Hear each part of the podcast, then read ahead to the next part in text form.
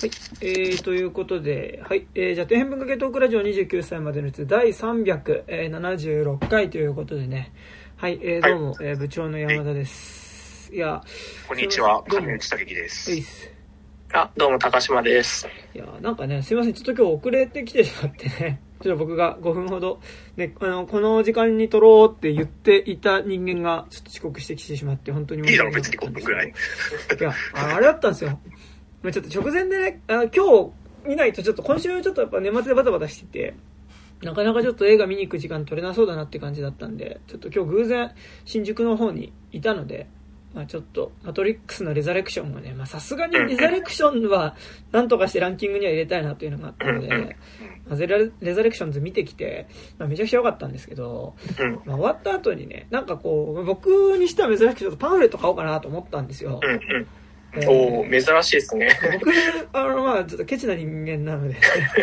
あんまりパンフレット買わない。って言うね、てか、お前、ポッドキャストで映画喋るんだから最低限パンフぐらい買えよみたいなとこありますが、すいません、あの、あんまね、パンフ買わないで喋ってる人間なんですけど、で、まあね、でもちょっとさすがにマトリックス、ああ、エサラクション良かったなと思って、パンフ買いたいなと思って、で、売店行ったんですけど、今回パンフ2種類あったじゃないですか。あ、そうなの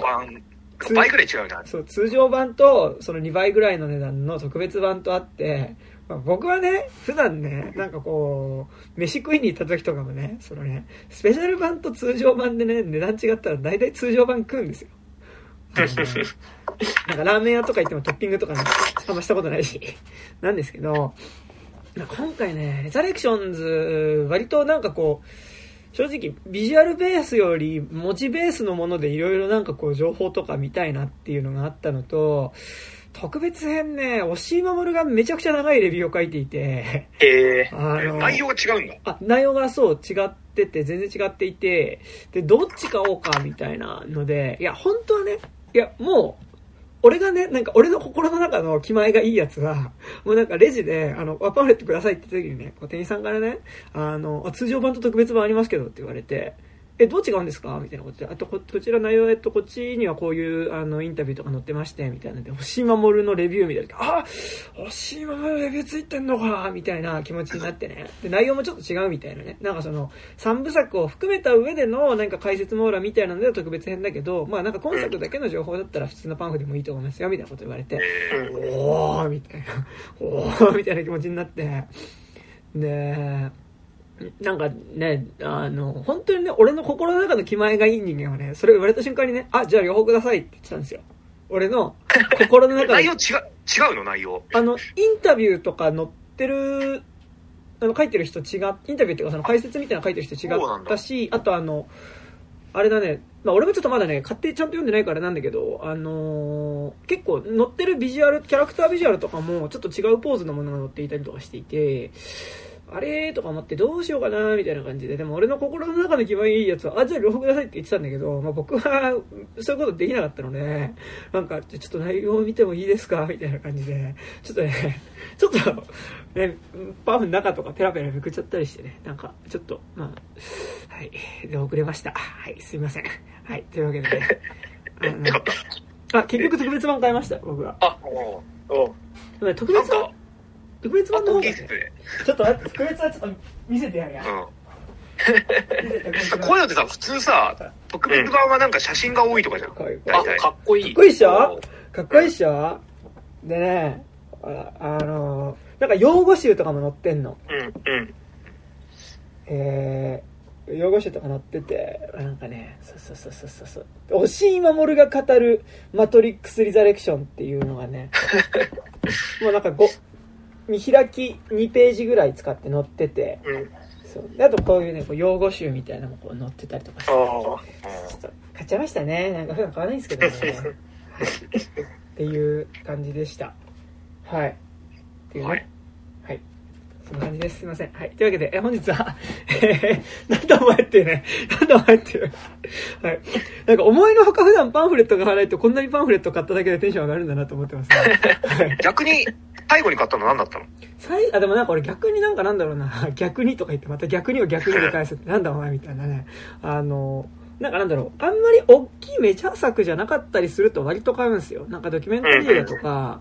なんか大体ドキュメンタリー映画とかほら、なんかそういうさ、対策映画とか、なんかビジュアルで載せられたりとかできる部分とかあるけどさ、なんかこう、ドキュメンタリー映画って割とその、撮影日誌みたいなものとかさ、割とこう、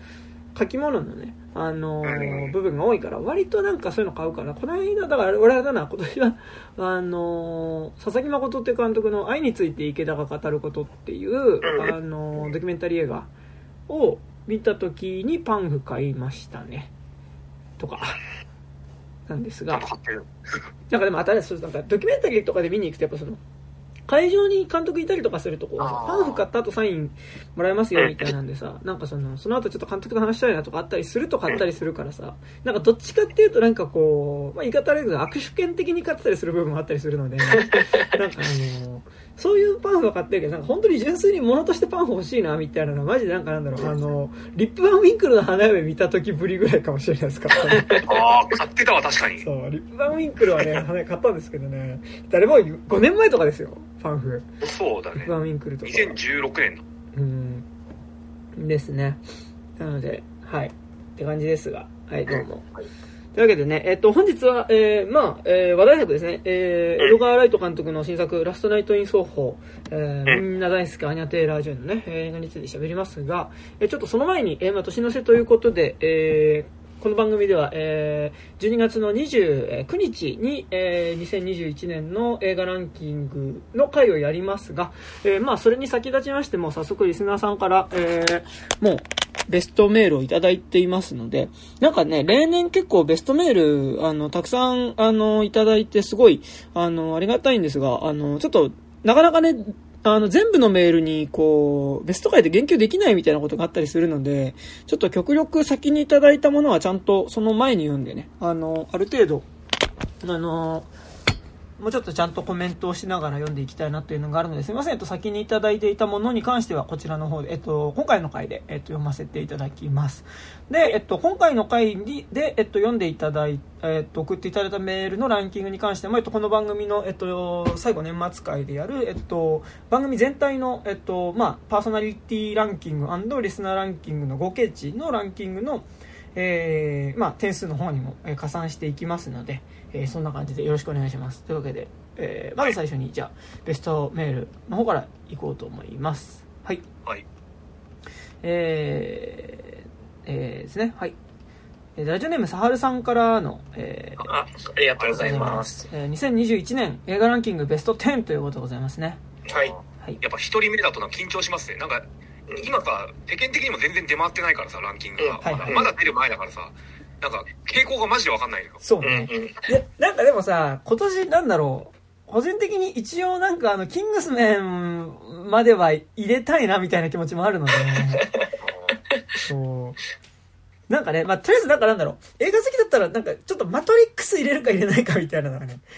そう。なんかとりあえずマトリックス待ちみたいなテンションもありましたが、そう。早速いただいてますので。うん。はい。はい。い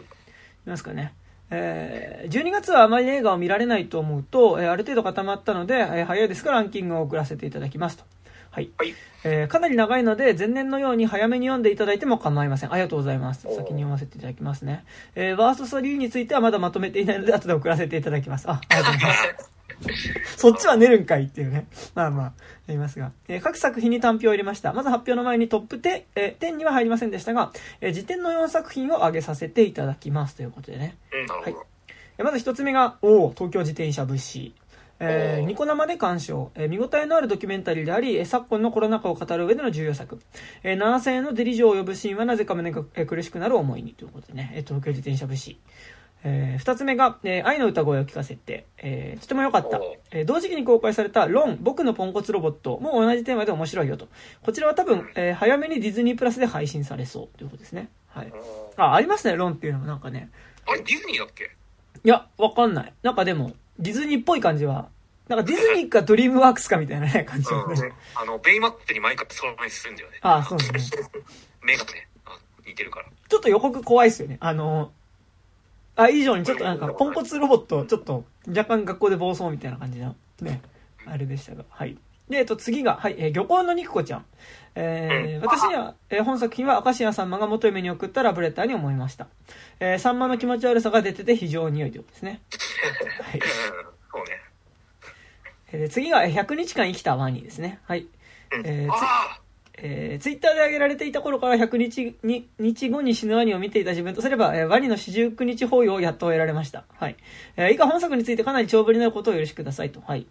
えー、第354回で私の感想 DM で本作について触れた際、竹木さんのユーモアを履き違えた人たちと一緒にしないでほしいや、レイトさんのサハルさんの感想を読む限りだと自分の思った展開ではなさそうなので面白そうに思わないや、最近スペシャルアクターズのネタバレを踏んじゃってという発言があり、私はお忙しいだろうし見る機会がなかったと思うが、有料配信105回でタイトルに100日間生きたワニのネタバレ会と出し、えその中で楽しそうにネタバレ予想を話していた割にはめちゃめちゃ吐いた唾を飲み込んでる出るやん。見てないなら、もし、え、配信等で機会があれば見ますって言えばいいのに、と皆さんの発言が、えー、見苦しい自己弁護に聞こえ、えー、呆りや怒りというよりも痛いさを、痛い痛いさを感じましたと。はい。えー、第105回を改めて聞くと、竹木さんがおっしゃるユーモアを履き違えた人たち分けてくれと考えるのは正直きついし、えー、他人の表や自分の絡んだネタバレで判断し、スペ,、えー、スペシャルアクターズや100割の本編を自らの目で、えー、確かめないエイトさんには、えー、言い難いですが、映画を作る側の人間としてその発言はいかがなのかと疑問すことを感じ、聞いていません。ということね。えー、偉そうな言い分になりますが、そういうところを反省し、よくべき、よよく勉強していきたいですね。かっこ嫌いな橋本徹の真似をしてみました。ということですね。えー、では改めてベスト10を発表しますということでございますが、はい、じゃあここからベスト10です。はい。えー、第10位、えー、哀愁シンデレラ。うん。はい。えー、今年一の奇作、えー、終盤はジェノサイドが起こるもなぜか、えー、言い知れない混乱が起こる変な映画。はいはい。えー、第9位、えー、ラブモンスターズ。えー、ネットフリックスオリジナル映画としては今年1位。えー、犬が可愛くてなおかつ活躍する映画は無条件で、えー、良作。逆に今年見たプラットフォームがクソってことですね。はいはい。はいはい、えー、第8位、えー、彼女が好きなものは、ね、これね、これもなんかね、年内見れたら見に行きたいんですけどね、これね、ランキング入れたいな。えー、ランキング入れたらちょっとこれは僕もちょっとなんとか見たいんですが、えー、未だにどう評価していいかわからない映画ですが、えー、見てよかったことには変わりなし。えー、今年のベストオブ主人公の友達は前田大城を演じる良平ということですね。えー、で第7位、えー、みなり。ありましたね、みなりね。うん、今年か。今年だからやっぱ、毎年そうだけど、例年にこう、アカデミー賞周りの映画ってなんかこうさ、ランキング作る台になると割と忘れてるっていうのありますよね。うんうん。うん。みなりって A24 のあれでしょ？あ、そうそうそうそう。そうそううん、あったね、それは。えっと、おばあさんが元気で生き生きと自体を書き回す映画は良作ってことですね。はいはい。うんだから、みなり見てるとあれだね、なんか割とシャンチーとかもなんかもうちょっと感慨深いものがあったりとかしましたね、なんかね、改めて思うとね。はい。えー、で、第6位、えー、ザ・スーサイド・スクワッド。で、ああ、よかったですね。えー、私は本作品がネズミ帝国に捨てられた男ことジェームズ・ガンが送ったネズミ帝国へのラブレターにも思いました。過去、えー、結局ガーディアンズ3を監督するのは元さやですが、と。はいはいはい。えー、で、第5位、えー、クレヨンしんちゃん、謎めき、花の天かす学園。えー、人生においてかなり早いうちに起こる親友との別れのパターンをほんのり匂わせているので、なかなか切ない気持ちにさせられましたと。はいはい。えー、そして第4位、えー、フリーガイ。あ、でもフリーガイね。フリーガイ最高ですよ。えー、ディズニー参加になったのいいことに、ライアン・レイノルズがこでトップールにあの盾やあの武器を持たせる、節操のなさには涙が出るほど感動。えー、20世紀のスタジオにはこれからもネズミの意を狩る狐精神で頑張ってということですね。はいはい。えー、第3位、えー、ゴジラ VS コング、えー、前作同様に怪獣愛に溢れた傑作でした、えー、もともと表情があるコングに手話というツールを持たせさらに感情に幅を出したのは見事、えー、怪獣が可愛い映画は傑作。ですね。はい。えー、そして第2位、えー、サイダーのように言葉が湧き上がる、えー、スタートから最後までエモすぎる。終盤の山桜では思わず楽類あれは反則であるとですね。はい。そして第1位が、えー、新エヴァンゲリオン劇場版ということですね。はいえー、24年に及ぶ私の人生の一部にあったエヴァと決着をつけることができました。えー、よく考えたら24年前のテレビシリーズからのオリジナルメンバーで締めくくられる作品ってすごいよね、と。うん、今まで散々文句を言いましたが、エヴァに関わった全ての人たちと庵野秀明監督には感謝の気持ちでいっぱいです。えー、シングルトラマン、新仮面ライダーも楽しみですと。はい。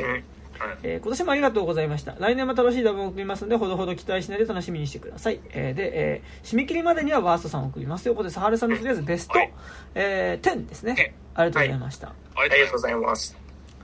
どうですか？いやなんか、新エヴァね、はい。新エヴァなんかでもさ、あのーもうなんか映画なのかっていうね。なんか映画ランキング作るときにさなんかこう映画ランキングに入れるものなのかみたいな気持ちもね。こう。でもやっぱ結局ずっと考えてたなみたいな。はいはいはい、割とね見終わった後とかも。でもね、なんか、あの、これは、えっと、前々回かな？あこの配信にしたら、前々回の340、えー、えー、4回か。で、えっと、中村くんとね、あの、エウレカ、エウレカセブン、ハイエボリューションの、あの、エウレカセブンってテレビシリーズのね、さ最終作の話をしてて、まあ、それがなんか、いわゆるなんか、エヴァンゲリオンエピゴーネンみたいな、あの、テレビシリーズのさ、最終作だったんだけど、なんかね、あの、割と、なんかね、あの、エヴァが私小説だった部分をオミットした上で、なんかこう、モブキャラクターに対する結構最終回答みたいなことをエウレカがやっていて、なんかあの、まあ、ほん、詳しくはね、344回を、370。全然違うね。374回聞いていただきたいんですが、あの、あれですよ、あの、なんか、割と、このポッドキャストの、えっと、新エヴァンゲリオン劇場版会でも話した結構その、アスカに対するラストはあれでよかったのかみたいな、引っかかりとかに関しては割とエウレカがなんかちゃんと答えていて。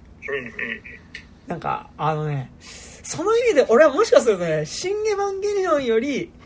エウレカがランキングに入る可能性が結構高いというね、感じにはなっていたり、そう、するんですが、そうそうそうそう。あ、なんかね、正直もう、エヴァに関しては、なんか、一本の映画ではあるんだけど、こう、やっぱ一本の映画として評価はしていないというかさ、なんかやっぱこう、正直ここまで見てきた年数とかさ、なんかもろもろ込みでのさ、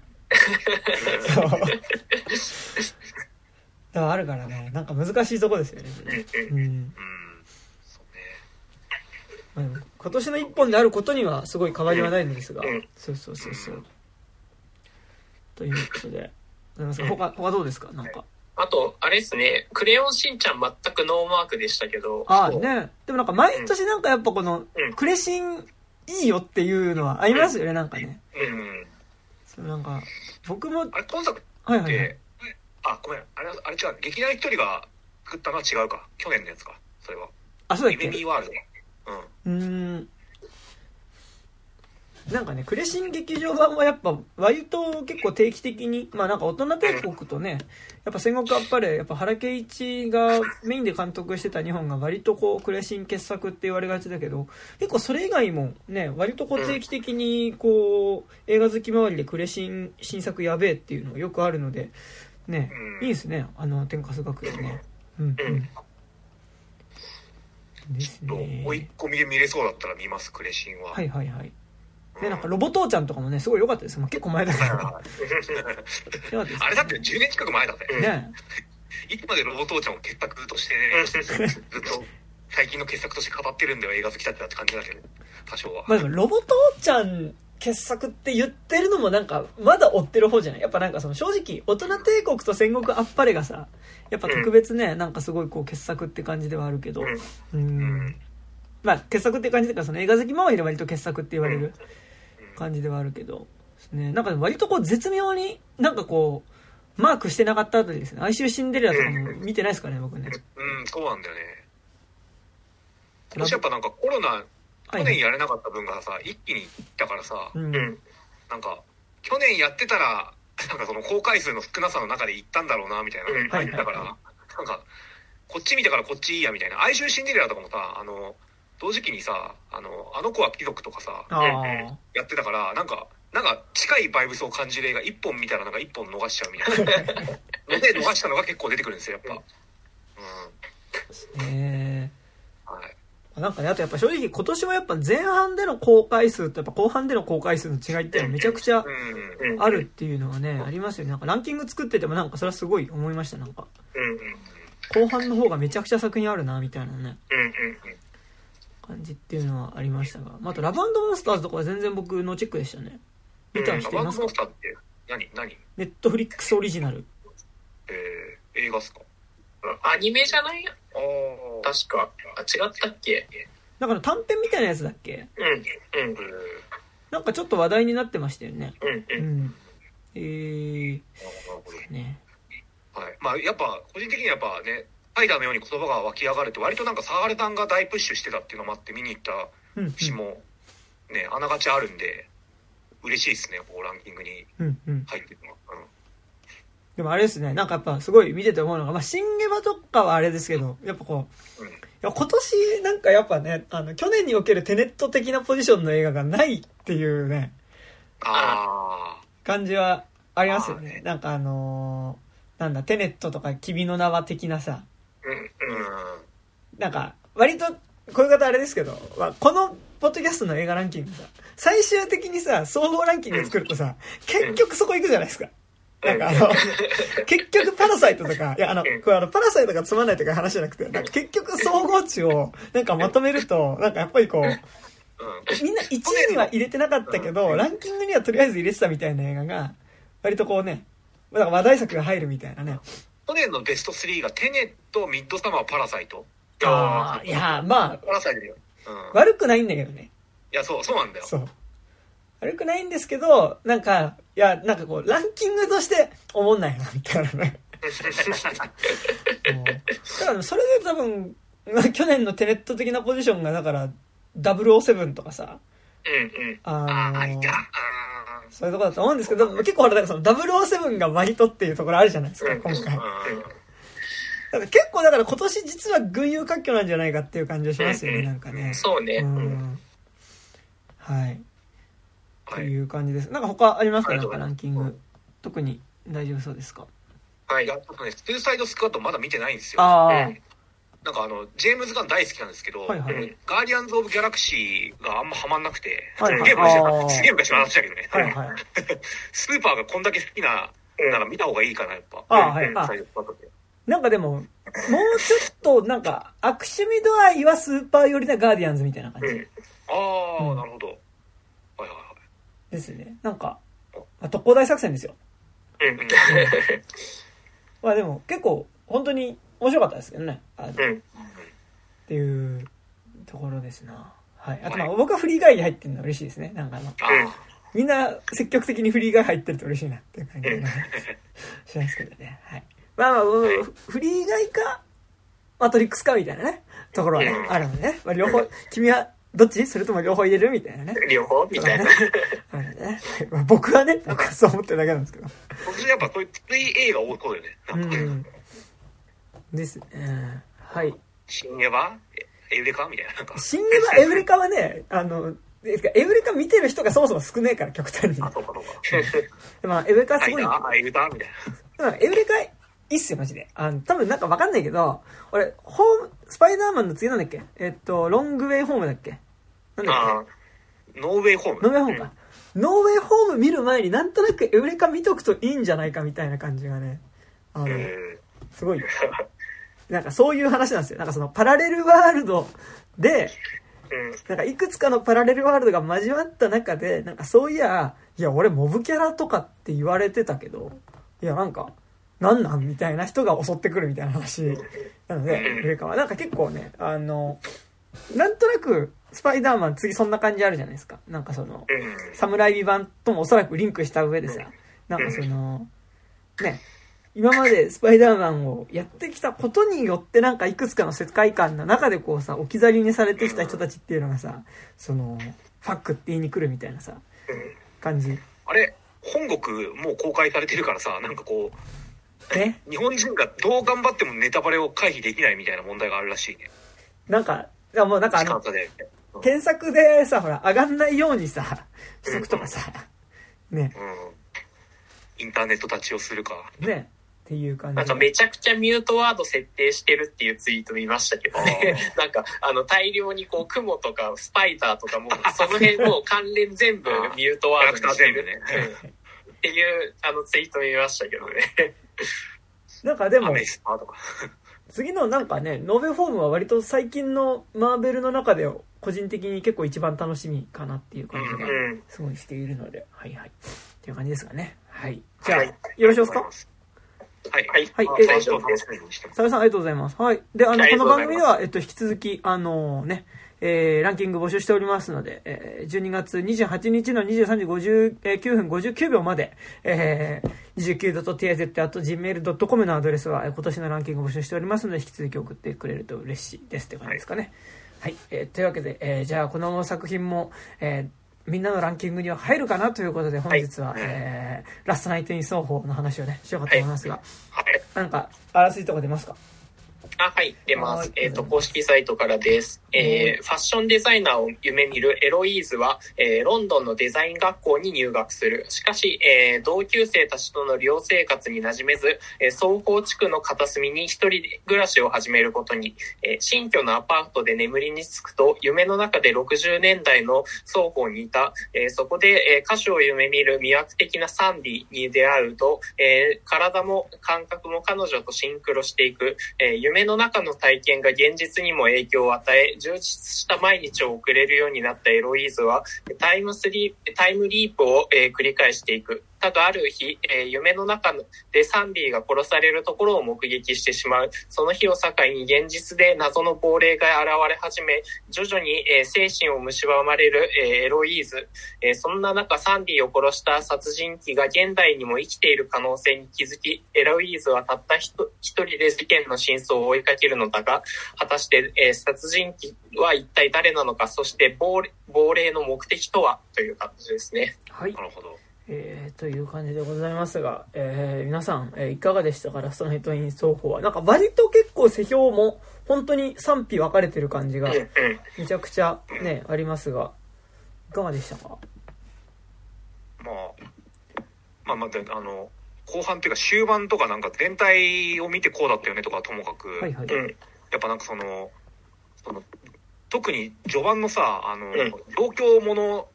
となんか、理想と現実シークエンス一連の、が本当に素晴らしくて、はいはい。なんかあの、田舎娘がさ、なんかこう夢と希望を胸にこう上京するもののさ、なんか特攻嫌な思いして、そっからずっとなんかこう、嫌な思いとそれに伴う不安感が、こう、連なっていくみたいな、なんかこのジェットコースターからの、その、まあ、なんだ、まあ、タイムリープってこのあらすじの中では書いてあるけど、あれタイムリープかって思うけど、まあ、その、うん、60年代のソーホーで、えっと、アニャ・テイラー・ジョイの体をこう、なんか、疑似体験しつつ見る、うん、まあ、性的搾取に次ぐ性的搾取みたいな地獄、はいはい、みたいな感じが、なんか、その、これなんかその、エドガー・ライトが、その、今作に影響を受けた映画みたいな何本か上げてて、はいはい、なんかまずなんか見た人がこう、割とライトな映画好きでも気づくのが、その、ロマン・ポランスキーの反撥だと思うんだけど、なんかその、反発ってなんか、まあ俺10年くらい前に見たんですけど、なんかあの時ってやっぱ、なんかその時代的に、その、女の人がなんかこう、性的にこうちょっと潔癖がゆえに、あの、人格が崩壊していくみたいななんか、描写、うんうん、結構出てきたと思うし、今作もなんか言うたらそういうことなんだけど、なんか反発の頃ってさ、なんか、まあ50年前とかだからまあ当然なのかもしれないけど、なんかその、あの女、何？えっ、ー、と、あの人、あのシェルブルの天笠のあの人、あの、反発の主演のさ、人いいんじゃん。あ、えっ、ー、と、あの人。なんだっけ、えー、シェルブルの天笠の人。はい、ザットに出てたしね、あの、うん、まあ、が、が、な、の、なんかキャラクターにこそ、なんかこう、の内側の問題みたいなさ、なんかこう、うんうん、土手の内側のなんかこう、秘めたる、潔癖および黒テク作ったみたいな感じで多少描かれてたと思うんだけど、やっぱなんかラストナイトインストークを見て普通になんか、まあ超シンプルな感想だけど、うん、全然なんかこう、社会、社会とかなんか、お、何、それ搾取しようとする男側がめちゃくちゃ問題あるじゃんみたいなのを、ちゃんとなんかその、あの、まあ、観客である、まあ、何まあ男とかなんかおっさんとかでも、なんかそのホラーの手法みたいな感じを、割とショッカーの手法をかなり使って、そのなんか、何？えっ、ー、と、性的にこう見られるとか、なんか、あの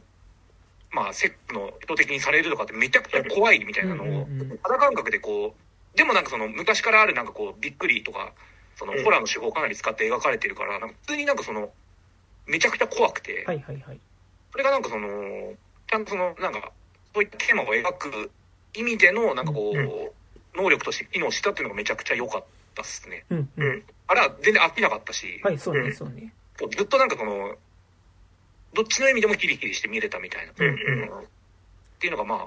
前半および中盤。はい。まあ、で、で、前編ですね。全部そう見れてる。っていうのは、それでよかったっていうのはあります。はい。あ、で、そうですか？あ、その前に、あ、この番組、えっと、えー、ネタバレを、えー、ありで、えー、喋るし、割と、このえっと、映画に関して割と賛否が分かれれば、いろいろあるとは思うんですけど、割となんかこう、そこを起点に賛否が分かれ始めるなっていう部分は、あの、大きくね、賛否分かれるかなっていうところは、まあね、賛否、映画の方される賛否だけじゃないんだけどさ、あの、ただでも、割と、この映画の結構大きい仕掛けの部分が、えっと、割とその、えー、今回、僕はちょっとそこについて喋りたかったりもするので、あの、で、なんかね、あの、多分、えー、知らないで見た方が、まあ、面白いだろう。1回目はね、1回目見るときは、あの、知らないで見た方が面白いだろうなっていうタイプの映画ではあるので、あの、ちょっとまだ見てないよ。で、見る予定あるよっていう人は、ちょっと一旦ここで聞くのをやめていただいた方が、吉かも、えー、知れません。はい。よろしいでございましょうか。はい。えー、というわけで、じゃあ行きますが。で、で、なんか、俺はね、一回目見て、なんか、見たときは、うん、その、終盤のとある仕掛けに行くまでは、あの、めちゃくちゃなんか割とテンションでガッと見る。すげえなんかやっぱ、こう、まあ、一気にこう引き込まれる感じはやっぱうまいなって思ったし、なんかなんだろう、こうさ、なんかダリュー・アルジェントっぽいじゃないけどさ、やっぱりこう、ああいうこう、現職ビカビカのさ、中で行われていくなんかこう、陰惨な、ある種、こう、まあ、ダリオ・アルジェントっていうよりはもうちょっとなんか、コンテッドマンションっぽかったりするんだけど、あ、そうだね、マリオ・バーバーだね、そうだね。みたいな感じとかもあって、結構、あの、そういうなんかなんだろう、少しクラシックなホラーの、あの、まあ、クラシックなホラーっていうか、まあ、60年代ぐらいなホラーか。60年代ぐらいの。70年代じゃないか。70年代ぐらいのホラーの、なんか質感を、でもなんかやっぱ現在の CG でやってる感じっていうか、あの、しかもなんかそこすごい音楽に乗せて、やっぱ、まあ、ある種ミュージカル的なところもあったと思うので、なんかこう、そういう悪夢的なビジュアルを、でもなんかこう、すごく音楽に乗せて見せていくっていう、なんかこう、すごい、こう、悪夢的なんだけど、なんか、悪夢的だし、ちょこちょこやっぱちゃんと怖いし、ショッキングなんだけど、なんかこう、鳴ってる音楽自体はなんかものすごくこう、普通に気持ちよく聴けるし、なんかその音楽に乗ってそういう悪夢的なものが流れていくっていうのは結構なんか不思議な感覚をしながしながら見ていて、なんかめちゃくちゃ良かったんですけど、ただなんかその終盤のある仕掛けっていうかまあサスペンス的な仕掛けみたいなものに、えっと、最初まず見てる途中もちょっと引っかかりを感じて、で、終わった後にちょっと映画のこと思い出したりとかしていくうちに、結構どうだったんだろう、これっていうのは結構思ってる。なんかそれはその、なんだろう、ある種この映画が、その、まあ、昨今の多分そのハリウッド的なことだったりとか、やっぱその、えー、フェミニズム的なことっていうか、まあその、まあ、ある意味なんか俺は結構その、えっと、まあ、ジュディ、えっと、去年の映画だと、ジュディ、えっと、なんだっけ、虹にかかる橋だっけ、なんかその、虹の彼方に。虹の彼方にか。あの、あれ、えー、ジュディ・ガーランドってね、あの、オズの魔法使いの主演をやっていた、あの、少女子役だった人っていうのが、まあ、その後、えっと、まあ、ハリウッド黄金期のミュージカル映画とかたくさん出て、で、その後歌手とかにもなるんだけど、まあ、その、えー、まあ、ドラッグとかね、あの、に溺れたりとかして、えっと、まあ、なかなか壮絶な人生を送った彼女を、えっと、描いた映画の中で、まあ、その、え、かなり明確に、その、そもそも子役の時から、まあ、その、めちゃくちゃブラックな労働環境で、まあ、ほぼ虐待に近い、え、労働させられていたっていうのと、プラスアルファで、まあ、そこに、その、要は、えっと、性的な搾取、まあ、その、要は枕営業の強要みたいなことっていうか、が、えっと、もうまだ子供に対してさせられていたっていうね、あの、ことが描かれていたのと結構近いようなものというか、ある種なんかその、映画っていうショービジネスみたいなものが、ある種その、ショービジネス的なものだったりとか、その、カルチャー的なものの華やかさではない部分について言及してる映画っていう側面も、まあなんかある作品だとは思っていて、なんかそこの部分の描き方を、でもこのエンタメ作品としてのなんか描き方の中で、でもこの方向で行くのはどうなのかっていう部分と、そもそもなんかエンタメ作品としてもこの仕掛けってうまくいってたのかどうなんだみたいなところに対する引っかかりっていうのはなんか二つあったりとかしていて、まあっていうところはあるんですけど、まあただ一回見た時はなんかめちゃくちゃ普通に、ほぼ、なんか終盤のその仕掛け手前まではめっちゃ良かったし、なんかそれこそさっき竹木さん言ってたんですけど、まあなんかなんだろう、あの、要は60年代の少女を、えー現代に生きる60年代大好き少女が、えー、60年代に実際にその、えー、ロンドンで歌手を夢見て、えー、頑張っていた女の子の、えっと、生活を、多分俺なんかね、疑似体験っていう、なんかね、ここが俺、ここの曖昧さがどうなんだっていうところもあったりするんだけど、その、タイムス、疑似体験的な時と、間近で見るみたいなものが、結構なんかその、ある意味仕掛けのためにこう分けられてる気がしていて、そこに対する引っかかりあるんですけど、まあちょっと一応その疑似体験って言っておきますが、うんと、まあその疑似体験をしていく話ではあって、で、って言った時に、まあなんかその、疑似体験パートっていうのが、だから実は後半その歌手を目指して上京してきたその主人公の、主人公っていうか、まあ一人の、主人公じゃないな、そのサンディっていう女の子が、えっと、俺は結構今作明確に、サンディとエリの話じゃなくて、あ、サンディの話だなっていうふうに思ってるので、主人、主人公はエリだと思うんですけど、えっと、まあその、サンディっていう歌手を夢見て上京してきた女の子っていうのが、だんだんその、えっと、まあ、ショービジネス界の、えっと、まあ、闇の部分に飲み込まれていく、手前の、その、まだ彼女がいろんなことを夢見ていた頃のパートっていうの、まあ、自信に溢れていた頃の60年代を過ごす歌手、歌手を夢見て過ごすサンディって女の子の生活っていうのと、えっと、エリーっていうのの、まあ、なんかその、ね、デザイナーを目指して上京してきたけど、まあ、なんかこう、なんか周囲に馴染めずっていうのが、でもその、同じようなにね、なんかその田舎から夢を、あこう、何者かになることを夢見て都会に出てきた少女っていうので、60年代の少女と現代の少女っていうのがこう、お互いになんかこう相互に影響し、相互にっていうかまあその、サンディから影響を受けるような形で、なんかその、エリーの中で、えー、そういう、なんだ、あの、自信を持ってね、なんかこう、自分が好きなものだったりとか、こう自分が作っていくものに自信が持てるようになっていく過程のところはめちゃくちゃ僕もすごい良かったですね。なんかあの、っていう、はい、感じですが、はいはいはい。まあ、後に喋ってみます。はい。高橋さんどうでした？あ、いや、えっとね、なんか僕も、なんか、その見てる最中はやっぱり最後の仕掛けのところがちょっと急じゃないかなとか思ったりもしたんだけど、なんなんかもうちょっとなんか振り返ってみると、まあ結構丁寧にセットアップはされてた気がするし、あのー、け、あのー、なんていうかその、この作品結構、やっぱさ、エドガー・ライトだからめちゃくちゃ情報量激しいじゃないですか。で、情報量めちゃくちゃ激しい中で、なんか実はその語られない部分っていうのがあって、で、そっちの方が大大事なんじゃないかなっていうのに、ちょっと見終わってから気づいて、で、そう考えると、その、なんか演出の過剰でさで、ちょっとその、なんか本質をちょっと見落としちゃってるような気もしちゃってて、して、で、やっぱ後から考えてくると、やっぱその、共感の物語として、あの、基本的にこう、現代のエリーっていうのが昔のそのサンディのことっていうのを共感するっていう話がまあベースだと思うんだけど、そこにその、やっぱりその、あの作品内では全然語られてなかったエディの、あのお母さんの話とかって、こう見てる最中はやっぱその話に出てこないからこそ、あの、忘れてしまうんだけど、でも、あれ実は、これってサンディと、さらにエリーのお母さんの話でもあるんだよなって、こう気づいたときに、あ、これ、あ、じゃあ結構、あの、共感のベースとしては、あ、あのー、結構、あの、どんでん返し、そんなどんでん返しでもないし、その、エリーのお母さんっていうことがあるっていうことによって、そもそもちゃんとその、最初の方からちゃんとその結末に至るまでちゃんとそのなんて言うんだろう道筋はちゃんと立てられてるような気はしてて、でだからだからこそそのまあ最後のあれあのどんでん返しに関してはなんかそこまであのいやでもそこを考えるとまあ結構ちゃんとできているんじゃないかなと思ったし、やっぱあとあのなんか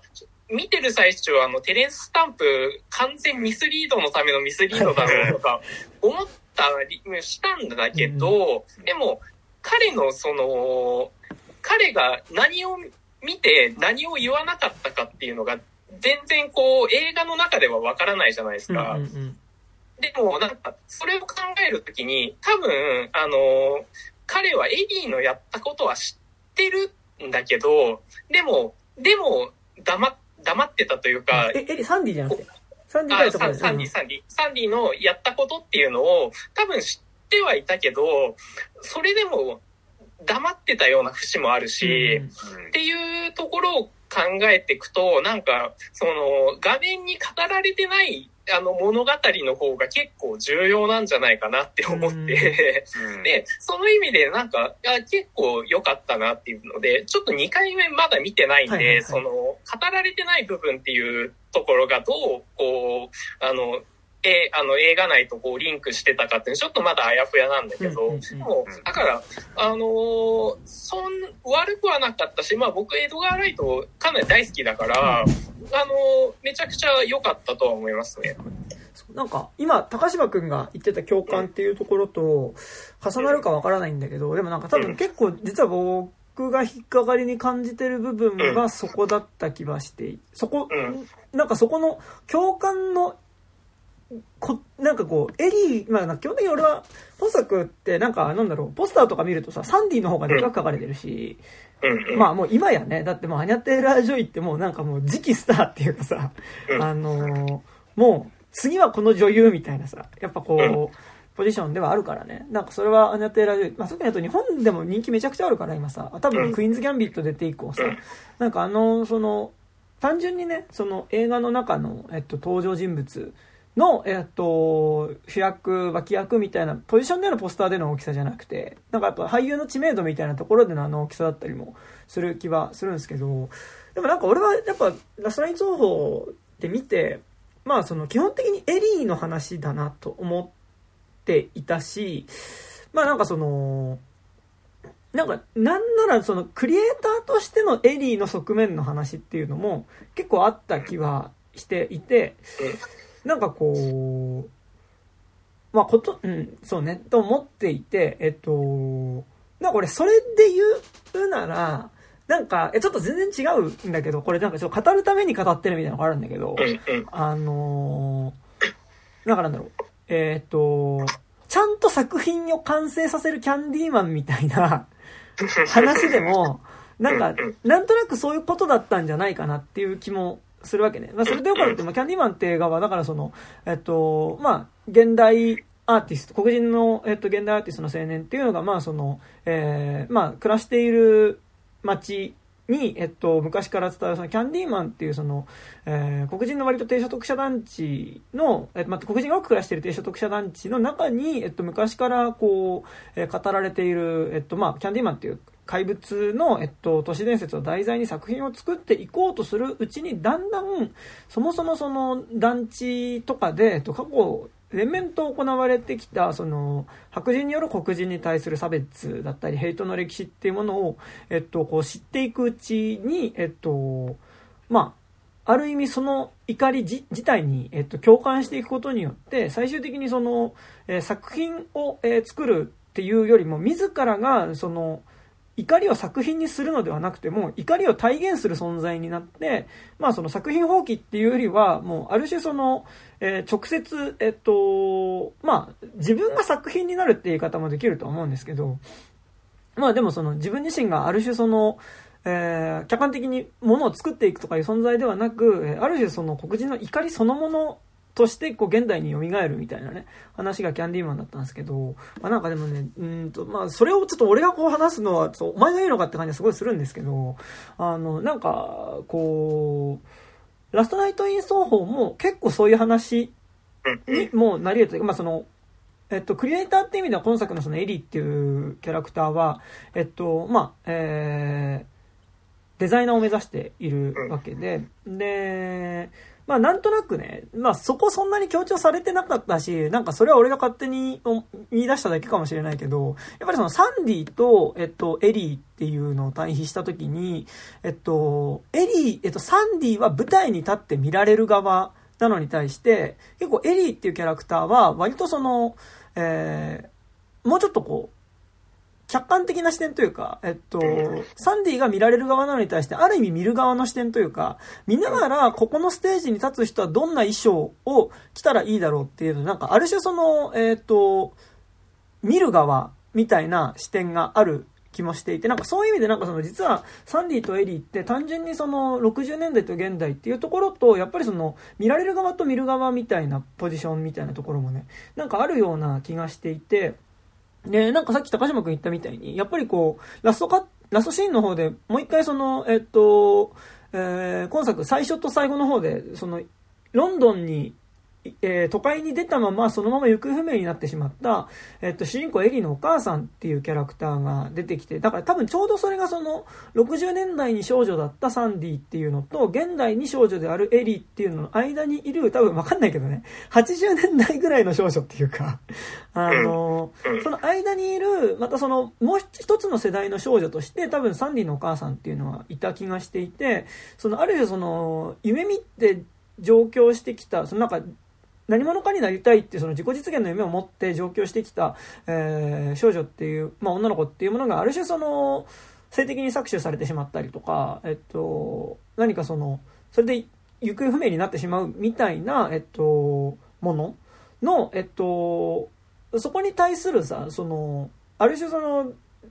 えー、男的な男的な欲望に対するそのさあのある意味その怒りであり、なんかその、そこに対するこう抵抗するシンボルとして、なんかやっぱこ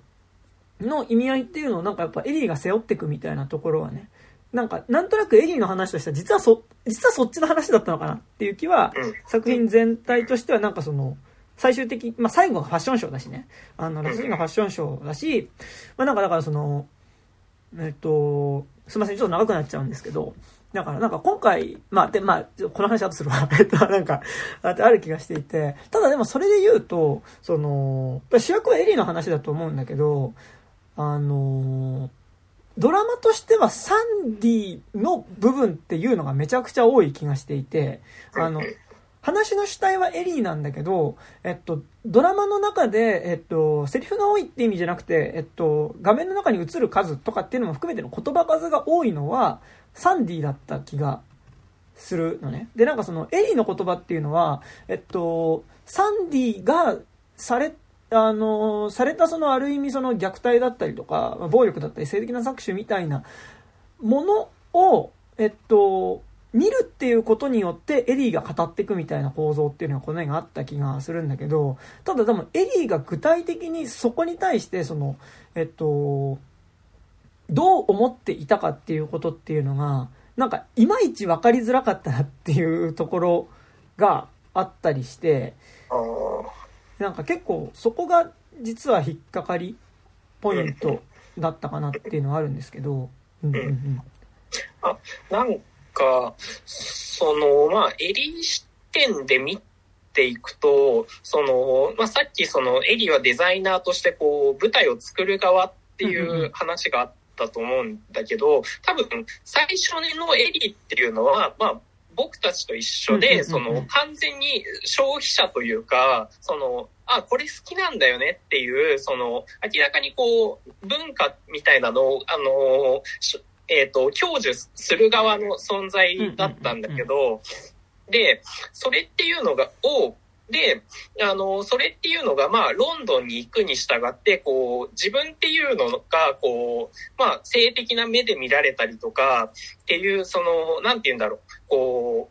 う、見られるし、あの、客体になって、に、こう、田舎ではあんまり気にしなしなかったんだけど、その、ロンドンに出た時に、こう、自分っていうのは見られる客体であるっていう、その、自分の体が自分のものじゃないっていうものに気づくわけじゃないですか。で、その時、運転手の、ね、そうそうそうそう。うんうん、と、あと、まあ、その、まあ、あの、なんていうか、あの、寮のところでの、その争いみたいなところとかも、込みで、あ、自分っていうのはもしかしてこう自分の体っていうのがこう主体性が持てないっていうことに気づくわけじゃないですか。で、だからこそ、その、そう、なんだけど、で、最初に夢見た時に、こう、あの、アニャテ、あの、サンディが、あの、めちゃくちゃど真ん中、あの、でかいクラブのど真ん中で華麗に踊るじゃないですか。で、あそこは、あの、見せる主体としての、その、あの、体を持ってるわけじゃないですか。だからこそ、あ、この人かっこいいっていうところで、そこで共感していくじゃないですか。で、だけど、あの、実は、あの、そこに、で、見せる主体ではあるんだけど、実は文化っていう、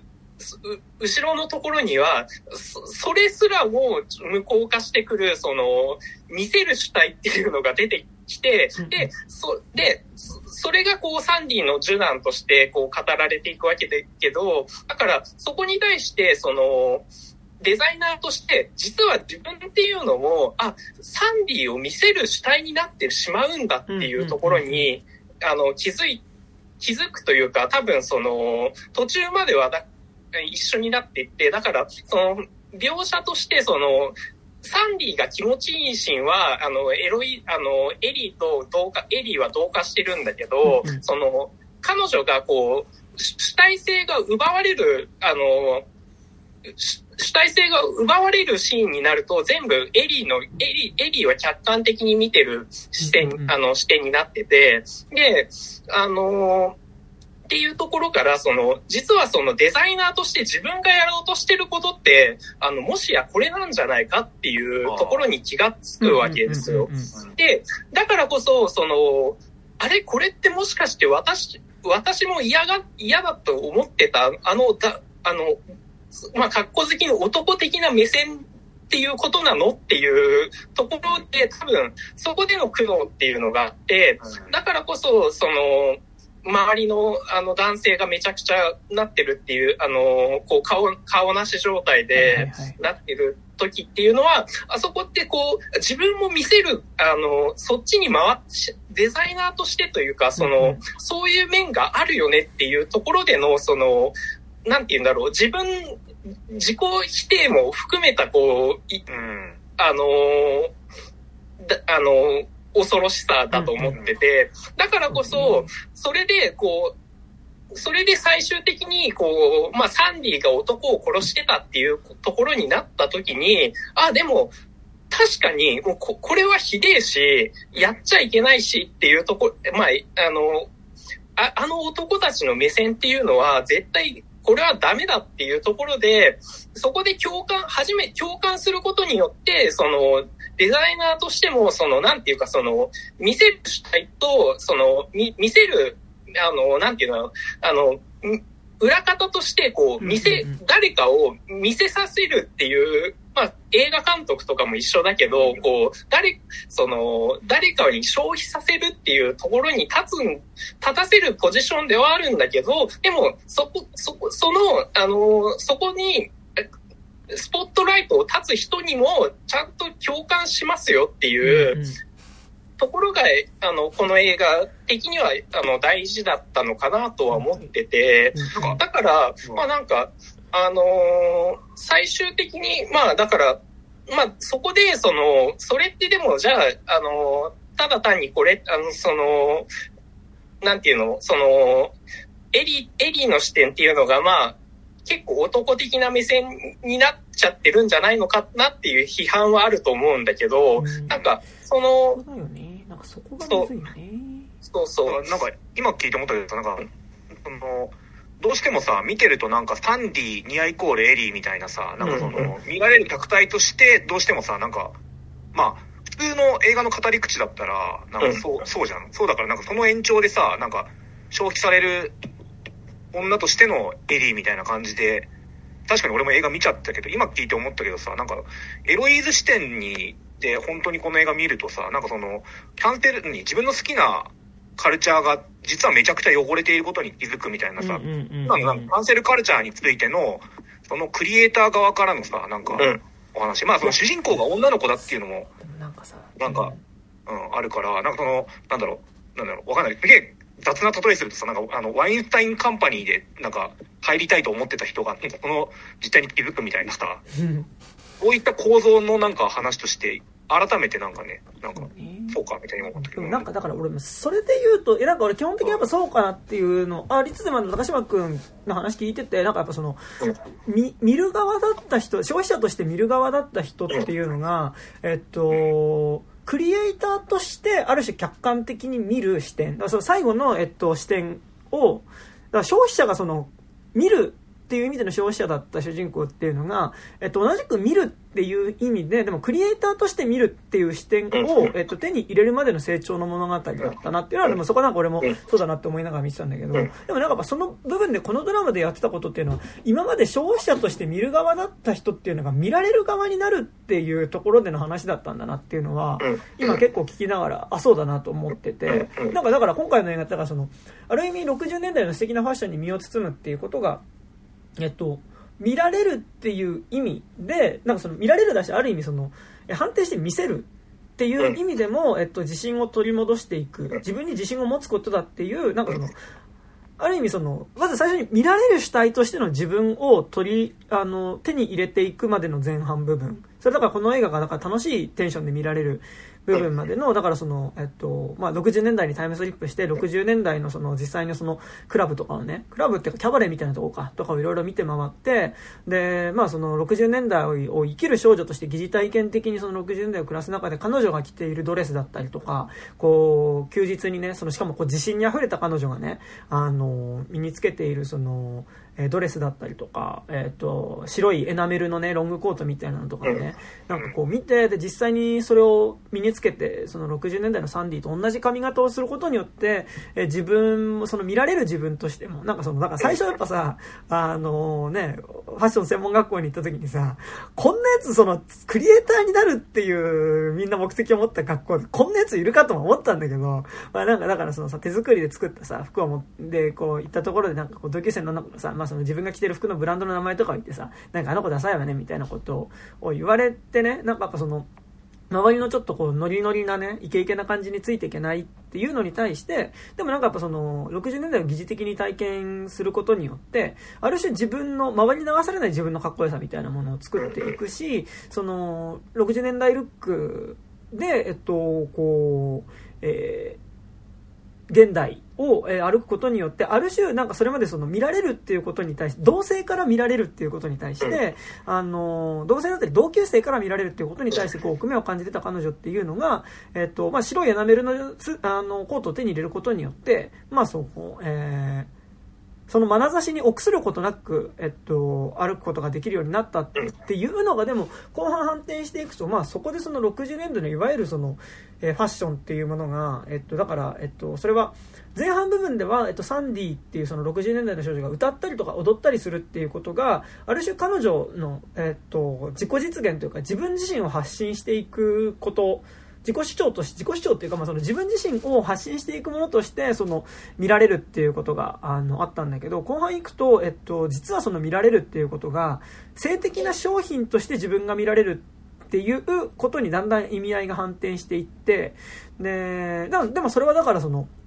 まあ、60年代のロンドンに限らずさ、その、ショービジネスみたいなものがさ、その、えー、持ってる二面性だと思うんだけど、その、しかもちょっとまあ言い方あれだけど、特に女性がね、あの、ステージとかに、ステージだったりとかカメラの前に立つっていう時にね、その意味合いっていうのがあったりすると思うんだけど、で、行った時に、まあなんかだからその、えー、そういうきらびやかな衣装を立って人前で踊るっていうことが後半に行くとそのある意味その消費されるものとして見られる。その欲望の対象として見られる眼差しにさらされるっていうことになっていってで欲望の対象として眼差されるっていうとこで見られる部分。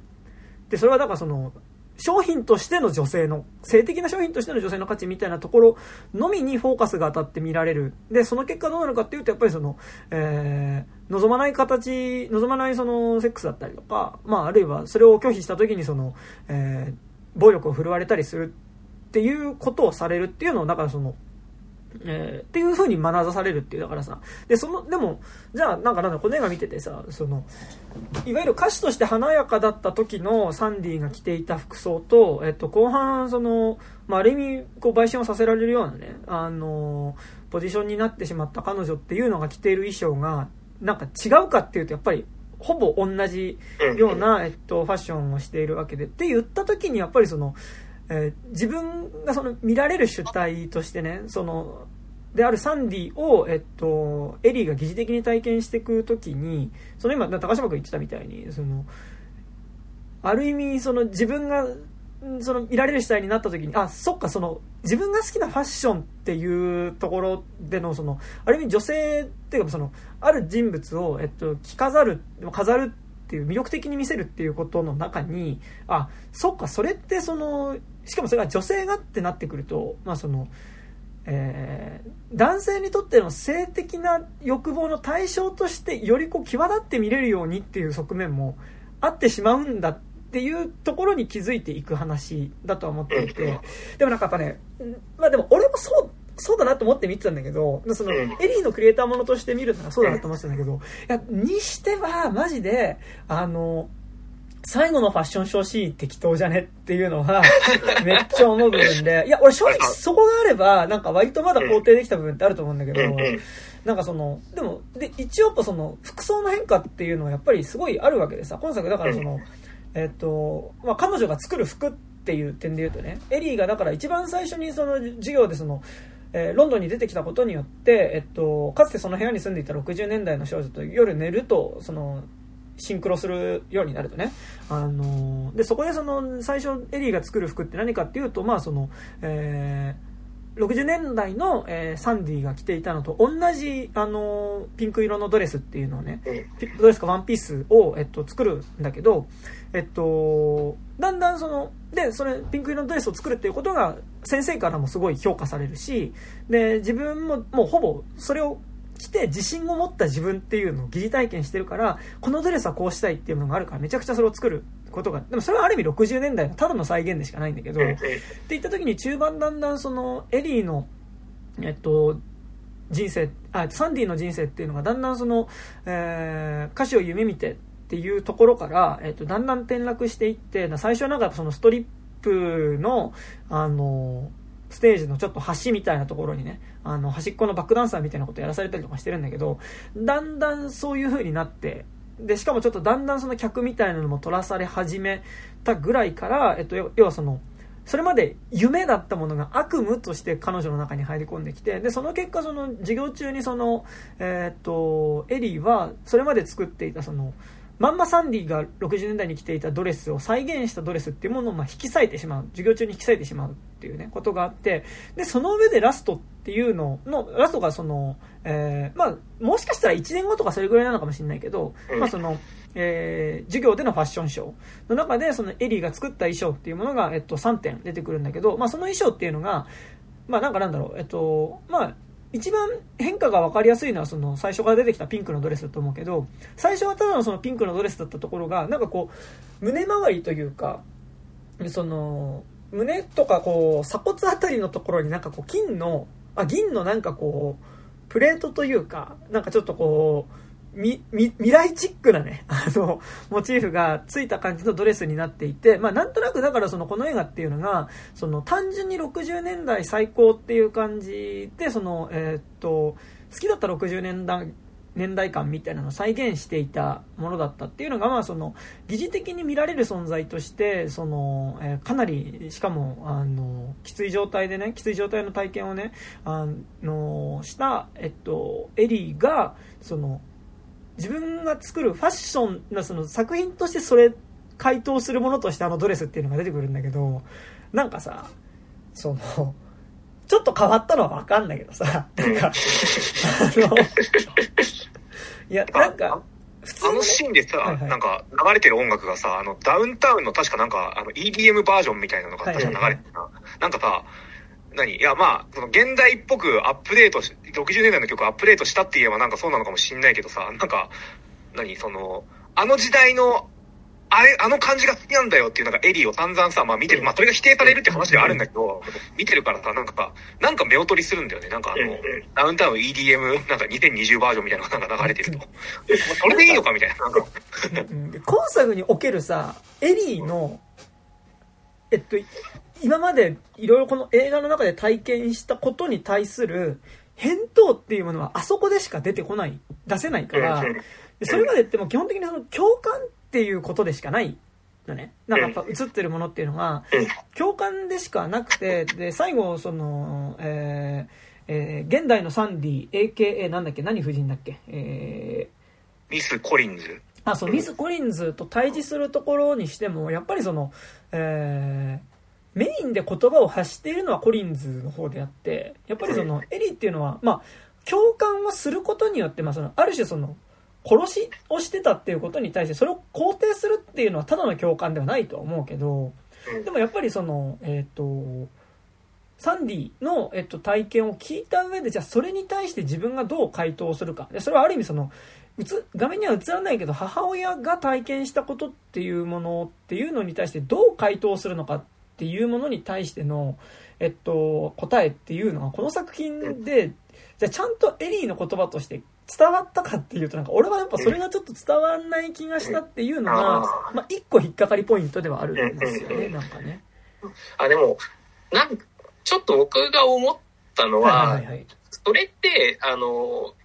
あのエリーとかサンディが反省するもんじゃなくないって思って。あまあそうなんだよね。はいはいはい、そうそう。だから、あの、それは多分、明らかにもう完全にその、そのシステムを作ってきた男っていうのが、男たちっていうのが完全に反省させるべきものだから、そうそうそう。だから、その点ではまあ、いいのかなとは思いつつ、だからさっきも言ったけど、だけど、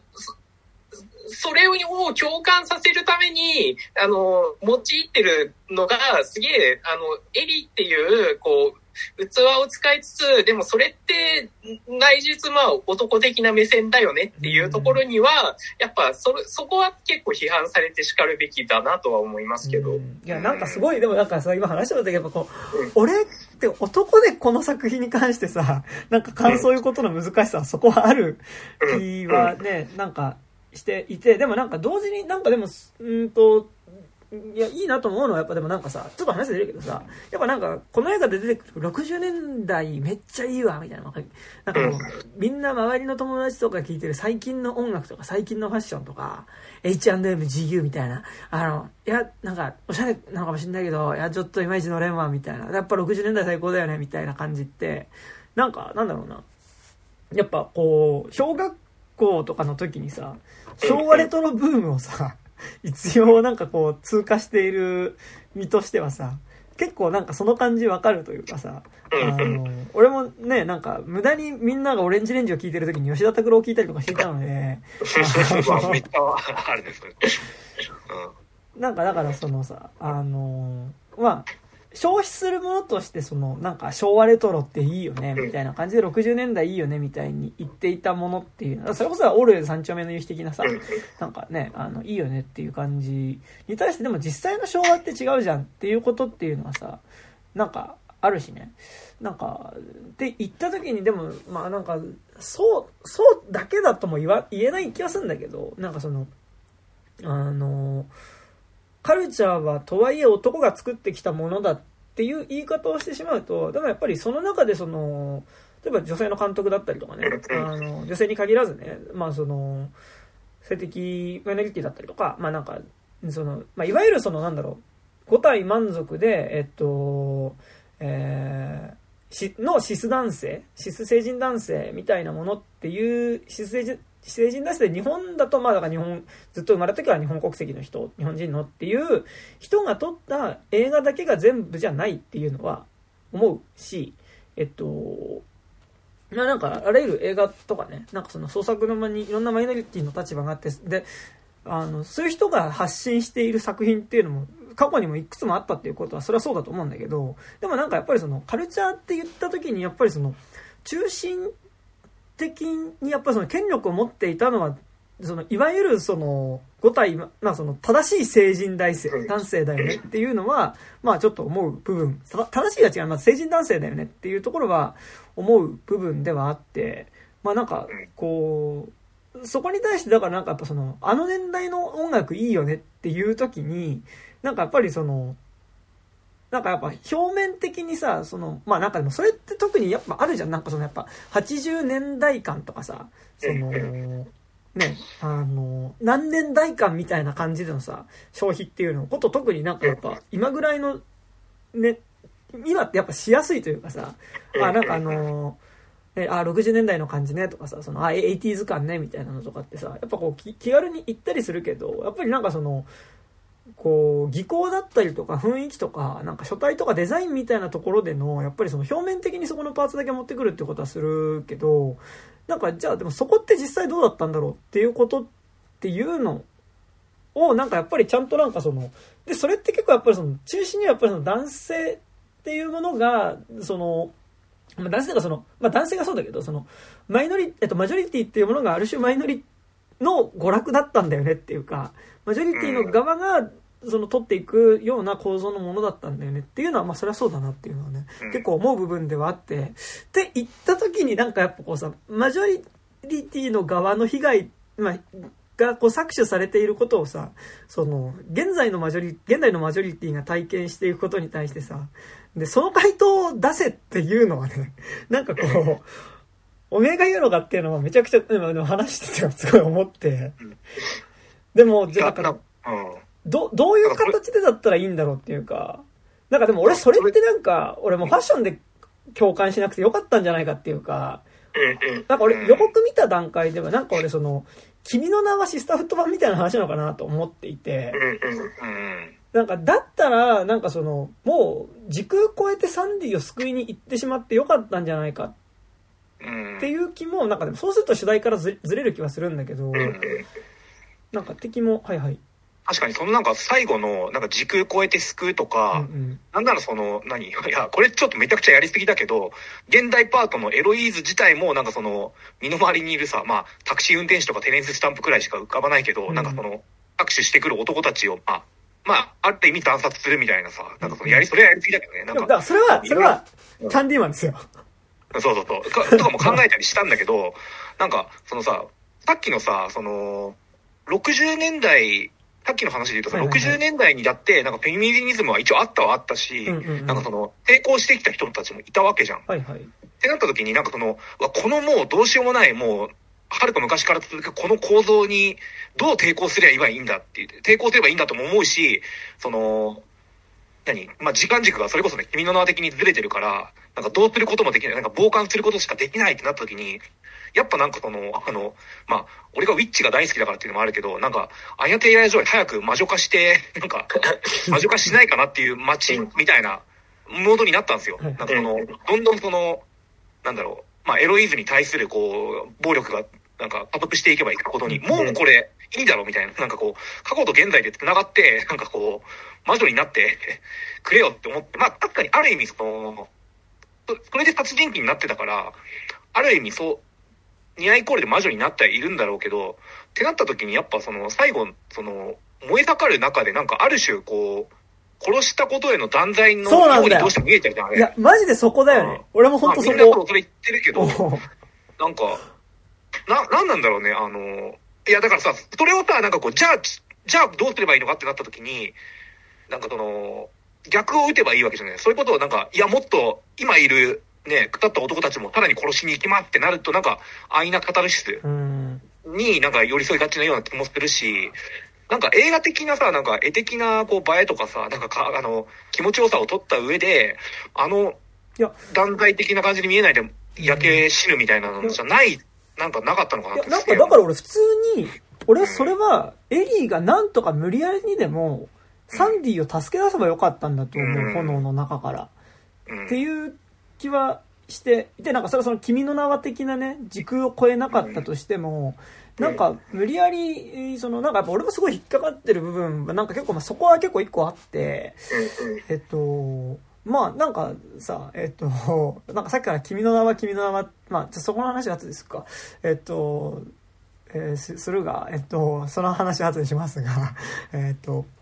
なんかだから最後そのさ、えっと、まあ、一番ね、なんか、ちゃんと今、明言してませんでしたが、えっと、この映画のさっき言うのね、言いよんでいたね、えっと、一番の大仕掛けっていうのは何かっていうとね、えっと、まあ、この映画っていうのは中、えー、中盤後半ら辺で、まあ、その、えー、サンディの、60年代のサンディの、えっと、日常っていうものを、えー、ある種シンクロする形で見ていた、えー、エリーっていう少女が、えー、まあ、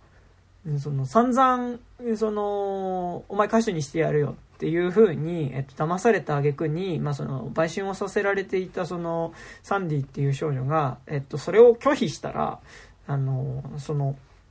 彼女を騙してね、その売春とかをさせていた、まあそのクラブのマネージャーみたいな男っていうのが、まあポン引きですよね。ポン引きっていうのが、えっとそのサンディを、えっと、殺してしまった、まあその、殺して死体をその隠したっていうね、あの、まあ、殺、殺す瞬間っていうものをもうそのエリーは見てしまって、えっと、で、まあそのエリーが殺され、えっと、サンディが殺されたっていうことはしかもその隠されているという時に、まあその過去の新聞記事見てもサンディが殺されたっていう記事は一切なくて、だからその、えー、その、サンディのマネージャーをしていたジャックっていう男が、えっと、エリー、サンディを殺して、で、言うこと聞かなかったサンディを殺して死体を埋めたんじゃないかっていうね、のを見つけた時に、えっと、その真相を探る、探っていくっていうのがエリーがやっていくことなんだけど、えっと、実は最後の最後で、えっと、気づくことっていうのは、え、最後わかることっていうのは、えっと、エリーはその時は、えっと、さっきの高島くんの説明聞いて、あ、そうかなっていうのは、なんとなく納得したんだけど、えっと、だからその、あるシーンでは、えっと、サンディ本人として60年代を体験していたりするんだけど、でもなんかシーンによっては、なんかすごい、えっと、サンディの真横にいて見てるぐらいな感じになるのね。で、なんかだから俺はそれ単純にこのサスペンスを起こすための、なんかその、にやってるだけじゃねえかっていうふうに思ったから、なんかそこは引っかかりではあったんだけど、でもさっきの高島くんの、なんかその、あの、楽しい部分として、なんかその、共感している時は、えっと、シンクロしているけど、まあ、あまりにもきつい体験をしている時は、そもそもシンクロができなくなって体が離れているっていう見方っていうのは、確かにそうかもなっていう気もちょっとせんではなかったんだけど、まあでも俺はちょっとそこはなんか、今のところ最初はちょっと見た時引っかかりを感じていて、で、だからその、間近で、まあ、その、サンディの上にまたがったジャックっていうのが、えっと、まあ、持っていてというか、まあ、その近くに、まあ、手にナイフを持っていて、で、そのナイフに血がついているっていう状態っていうのを、えー、まあ、見たエリーっていうのは、あ、ジャックによってサンディが殺されてしまったんだっていうふうに思うんだけど、実は逆で、あの、サンディが殺してましたっていうね。サンディの方がジャックを殺してたんですっていうことが、えっと、明らかになり、かつ、その、えー、それまで売春をさせられていたサンディっていう風に、えっと、見てたビジョンっていうのが、実は、だからその時点で、だからその、えっと、だから高島君の今見方で、あ、そっかって思ったけど、そこではだからその、売春させられる、まさにその、行為の時はあまりにもしんどいから、その、本人としてシンクロしてね、その、売春を支えられるところは体験していなかったんだけど、でもそこで、その、絶妙に目を背けていた部分っていうのは何をしていたかっていうと、えー、実は、えっと、か、自分を買った客っていうのをサンディは片っ端から殺しまくってましたと。で、殺しまくって、えー、っと、自分の部屋の床に、えっと、まあ、そこの部分のね、あの、まあ、それバレるだろって話はちょっとまあ、後でさまつな部分としてしますが、えっと、まあ、死体を床にね、その、自分を買った男っていうのを片っ端から殺していたっていうことが分かってね。で、で、最後実はその、だからサンディは死んでいなくて、現代にも生きていて、で、ニュースになっていないのは、えっと、サンディが殺されたってニュースがないのは、それはサンディは死んでないからで、で、ただだから逆に今度サンディが、えっと、男たちを殺していたっていうことが、現代では明らかになってない事件だった。というふうになった時に、えっと、じゃあサンディって今どこにいるんだろうってなったら、まさしく、えっと、エリーが暮らして、えっと、借りた下宿の家主さんこそが、えっと、ヤネスさんのおばあちゃんこそが実はサンディでしたっていうことが明らかになって、まあ、って言った時に、えっと、まあ、あの、実は私がやったのっていうことをね、まあその真相に限りなく近づいたエリーっていうのを察した、察したっていうか、その、エリーがその、60年代にあったそのサンディの殺害、まあ、サンディが殺されたと思って事件を調査していくわけだけど、で、まあその話を聞いた警官っていうのが、ちょっとまあ一応確認しようっていうんで、まあその、えー、サンディが暮らしてるマンションになんか、こういうことってありませんでしたかっていう聞き込みに来たのを、えっと、現代のサンディが聞いた時に、あ、あの、部屋に泊めてる、その下宿させてるエリーっていう女の子が私のこと探ってるっぽい。しかもその、今まで隠し通してきたけど、その、彼女が、えっと、えー、探ることによって、私の罪が、今、あ、もう一回現代で明らかになりそうになってるっぽいっていうことを察したそのサンディっていうのが、えっと、まあ、ある時エリーを、まあ、呼び出して、で、まあ、その自分がやってきたことを告白し出すと。で、あの、あれ、あの、私が殺してたのっていう話をね、あの、して、で、まあでもそれに対してエリーは、その疑似的にその60年代のその若い頃のサンディがされてきたことっていうのを疑似的に体験してる彼女っていうのは、えっと、いや、でも、あの、私は、じゃあ、だ私が殺してたんですっていうね、あの、告白を受けた時に、あ、でも、このことは警察に言いませんと。あの、えーあんなひどいことをされてたんだったら、なんかその、それは法的に照らし出せばね、それはね、殺人罪なのかもしれないけど、でも、その自分の身を守るためにそういうことをしていたってことに関して、その、私はその警察に絶対、まあ、そのことを言いませんっていうふうに言うんだけど、えー、サンディは口封じのために殺しに来るっていうね。えっ、と、だからそこでその、なんだろう、あの、殺さなくてもいいはずなのに、えっ、と、最後真相が明らかになったところで殺しに来るっていうところが多分、まあ、今作の多分一番のその引っかかりポイントではあって、まあ、まずそこがいきなりその、いやもうここで和解できてんだからここでいいじゃん。終わりでいいじゃんっていうとこなのに、いやでも口封じのために、え、だから私いませんって言ったのに、いやでも、あ、口封じします、殺しますみたいなさ。いや、あそこさ、なんかあの、おばあちゃんサンディ、はいはい、えっと、オーナーのさ、あの、コリンズ夫人のさ、描き方に、やっぱなんかその、すげえなんか見てて抵抗感があって、なんかその、うんさ、どんでん返しのサプライズのためになんかさ、サイコキラー伝とした人として描かれすぎてて、なんかさ、まあ、俺らが日本人でなんか J ホラーとか見てるからなのかもしんないけどさ、なんかもっとなんかたたり神的なさ、なんかその、悲しいかな、なんか、殺人鬼になってしまった、その、な、なんだ、なんか黒いもやが呪いとして取り付いて、もう、見たら殺さざるを得ないなんか、人になっちゃったとかいう描き方だったら絶対もっと納得できたんだけど、なんかこう、ナチュラルボーンのなんかサイコパスとしてなんかさ、なんかさ、コーヒーになんか薬入れたりするじゃん。うん、なんか、あの薬もなんか効いてんだか効いてないのかよくわかんなかったし。うん、なんかさ、あの、手慣れた殺し感を出してくるんだけど、うん、なんかその、男に対、なんか手な、手慣れた殺し感なのが結構そこ嫌で、なんか、俺あそこでなんかこう、でもそれでもその、エリのこと殺します。今、竹さん言ったことと重なるけど、なんかだったらなんかさ、その、殺したくないけども自分が生き残るためには殺さざるを得なかったっていうところでの殺す感じっていうかさ、それでなんかだからその、騙されて売春をさせられていたっていう時にね、なんかだからその、男が信じられないっていうのは前提としてありつつね、その、こう、おん、その、あ、いや、でもあなたの側に立ちますって、その、まあ、えっと、今作でエリーが超える一線ってそこだと思うんだけど、その、法的なところでは、えっと、道義的なところでは正しいと思うが、えっと、法律的なところでは、えっと、正しくない、えー、こと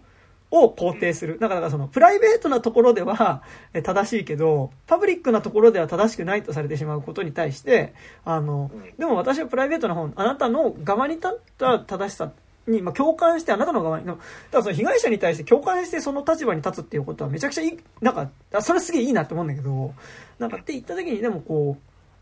う、そこに対して、その、あなたの側に立ちますって言ってる人ですら、やっぱ信じられなくて殺してしまうっていうところに対してさ、なんかその殺し方に、こう、ある種の、それでも人は信じられなくなってささせられてしまったね、こととかが浮かんでくればいいまあなんかもうちょっと納得できたかなって気もするんだけど、なんかやっぱこうさ、やっぱこう、殺そこ、すげえ殺し超手慣れてる人感っていうか、竹内さん言ってたんだけどさ、なんかえ、シリアルママみたいなさ。今ね、今ね、薬入れてたんだよね、みたいな。あの、あ、そんな言わないとかそういう次元じゃないの？みたいなこと言ってさ、あの、もうあなたはもう実質的に口が聞けなくなるから、みたいな、うんみたいなさ。俺、だからさ、あれなんかさ、アニャ・テイラー・ジョイとはまた別の人なんじゃねっていうのがちょっと陰謀説と疑ってて、なんか、なんかそういう記事を読んだ、なんかこう、アニャ・テイラー・ジョイ、かつての、えっ、ー、と、サンディを、なんか、名乗る、なんか、殺人好きの狂人がやってるだけなんじゃないかとかすら思えてきて。あ、でも、うん、いや、でも、あながち、その、今までちょっと真面目に語ってきたけど、うん、実は、あの、エロイーズ狂人説ってあるわけじゃないですか。あ、そうだね。うん、うん、で、で、エロイーズが、まあ、作中で全然、あの、説明されないのは全然いいと思うんだけど、あれって、あの、霊感でもないじゃないですか、実は。だから、あのビジョンが全部正しいかっていうのは、あの、あれは、あの、わかんないんですよ。だから、その、サンディは、あの、一応その、あの、エロイーズはサンディの多分その思いみたいなところにこう共振してこうみ僕の解釈で、その、残ってた思いに共振して、うん、その、シャイニングですね。そうそうそうそう、シャイニングっぽい形だったかもしれないんだけど、うん、でも、実は、あの、本来、本当はサンディが、あの、サイコキラーだったっていう余地も全然残ってるから、うん、あの、それは多分、こう、ジャンル映画、あの、テーマ、テーマとしてはそうそうなんだけど、こう、ジャンル映画的な、その、ものとしては、あの、エロ、あの、エリーの、その、ビジョンっていうのはかなり曖昧なもので、しかも、生きてる人も見れてるんだから、そうそうそう。そう、だから完全にあれ、事実ではない、うん、事実ではないというか、う。ん、本作最大の問題が、そのなんか、あの、その、今言った諸々の件について、そうやってなんかその、エロイーズがおかしいんじゃないかとか、なんかサンディはなんかこう過去と現在で違う人なんじゃないかとか、いろいろ理由をつけようとすればするほど、なんかその、あじゃああいつが見てた男たちが、何あの、性的搾取をしてこようとするのも、あれもじゃあ盲導かみたいなさ、その、フェミニズム的なテーマをないがしろにする結論に至りがちになっちゃうっていうのがやっぱり一番問題だと思うんだよね。まあなんかね、でもさ、それで言うとやっぱ結局今作って、なんか今作の描き方だと、サンディは救えないんだよね。そ、そこが俺結構実は引っかかってる部分ではあって、エリーのドラマとして、その、は完結できるし、その、なんだろう、過去の、ものすごいその、のいろんなね、作者だったり虐待みたいなことっていうのに共感をして、その、それを自分の体験として、こう、そこで傷ついたエリー自体は、その成長していく話ではあるんだけどなんかやっぱサンディが救われていないということに関してサンディがっていうかそのそこで少なくとも夢を持って上京してきた彼女っていうのがまあその、えー、騙されて結局その性的にねその賠償させられてたっていうことに関してさ賠償もさせられてたしまあものすごい多分そのブラックな労働環境で殴られたりとかしながらそれをさせられてたっていうことにっていうさせられてた少女っていうのにっていう、あるサンディに関しては、だからその夢が奪われたっていう部分と、そういうその、えー、搾取をされてたっていうことに対する、えっと、救いっていうものは、あの作品の中でなされてないっていうところが、まあ、実は多分一番の引っかかり、なん。かそこな気はし、まあ、そこが結構やっぱり大きく引っかかってる部分としてやっぱある気がしていて、で、なんか例えばその、サンディが、えっと、かなり主体的にね、なんか殺すこと自体をもしかしたら、ある種楽しんでるサイコキラーだった可能性っていうのも、その、エリーがかなり一方的に共感している部分があるから、その余地はあるんだけど、でも、やっぱりその、現代の、えっと、要はサイコキラー、仮に最高キラーだったとしてね、最高キラーだったサンディの口から、でも、その、私の、その、夢が奪われたっていうことと、そこでその自分を殺さなきゃいけなかった、その、売春をさせられていた自分っていうのを直視できなかったから、その自分は殺したっていうことは明らかにやっぱ口では言っているから、そこの部分では真実だったと思うのね。だからなんかそこが、なんかその、売春、本当に殺すのが大好きなシリアルキラーで、その売春をするふりをしてね、男を誘い込んで殺しまくってましたっていうのだったら、それはなんか、あの別にそのエリーの共感とかではないなと思うけど、でもその、彼女が仮にまあある意味殺してる数とかで言ったらシリアルキラーなのかもしれないけど、でも少なくともその動機にあるところとしてはやっぱりその自分がされたことに対する、まあ復讐であり、かつその自己防衛ではあったっていうことではあるから、なんかこう、そこでのサンディが救われていないということに対してはやっぱ違和感があって、かつ、だ俺がそのさっきの、えっと、炎の話に戻ると、その違和感だったのが、で、最後その、サンディがね、現代のサンディがそのエリーを口封じだ、封じだっつって殺しに来たところでね、で、その、エリーがどんどん逃げていくと、最終的にまあ、えっと、現エリーの部屋であり、かつサンディが暮らしていた、えっと、かつ地下に、えっと、まあ床下にめちゃくちゃ死体が、男のね、殺してきた男の死体が埋めてある部屋っていうところに行った時に、えっと、まあ男の幽霊たちが大量に出てくると。で、行った時に、まあその男の幽霊たちっていうのがなんかずっとそのエリーに付きまとっていたのは、えっと、エリーをどうにかしようとかそういうことじゃなくて、エリーに対して、あの、俺を床下から出してくれっていう、助けてくれっていうことを、まあ、ずっと言っていたっていうのに対して、でも、で、で、その、助けてくれ。で、その、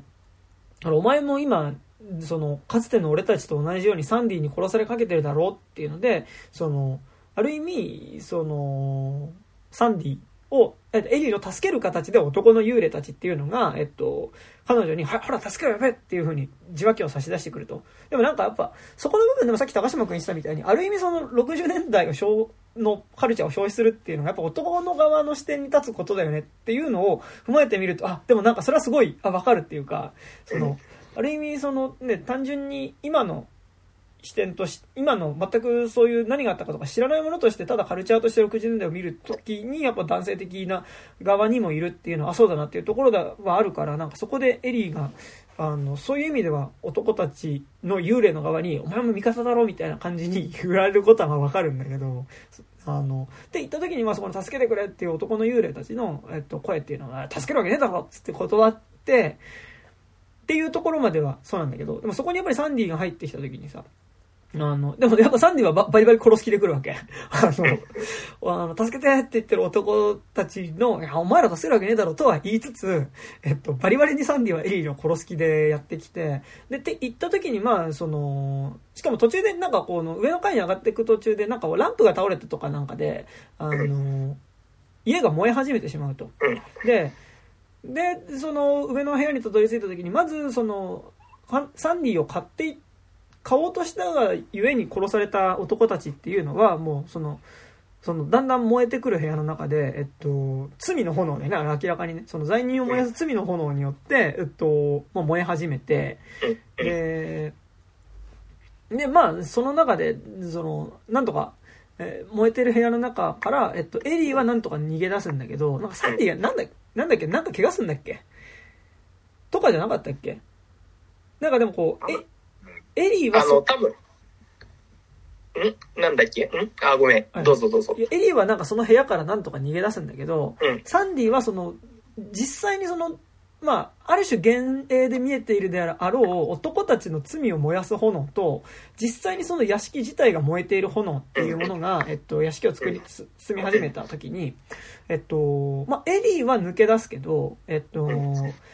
サンディはその屋敷の中に、燃え盛る屋敷の中に残るわけ。だからその結局、あのか、えっと、サンディを買おうとした男たちっていうのと、えっと、かつてその、えー、男たちに買われそうになり、かつその男たちを殺していたサンディっていうのが、同じ炎の中で燃やされる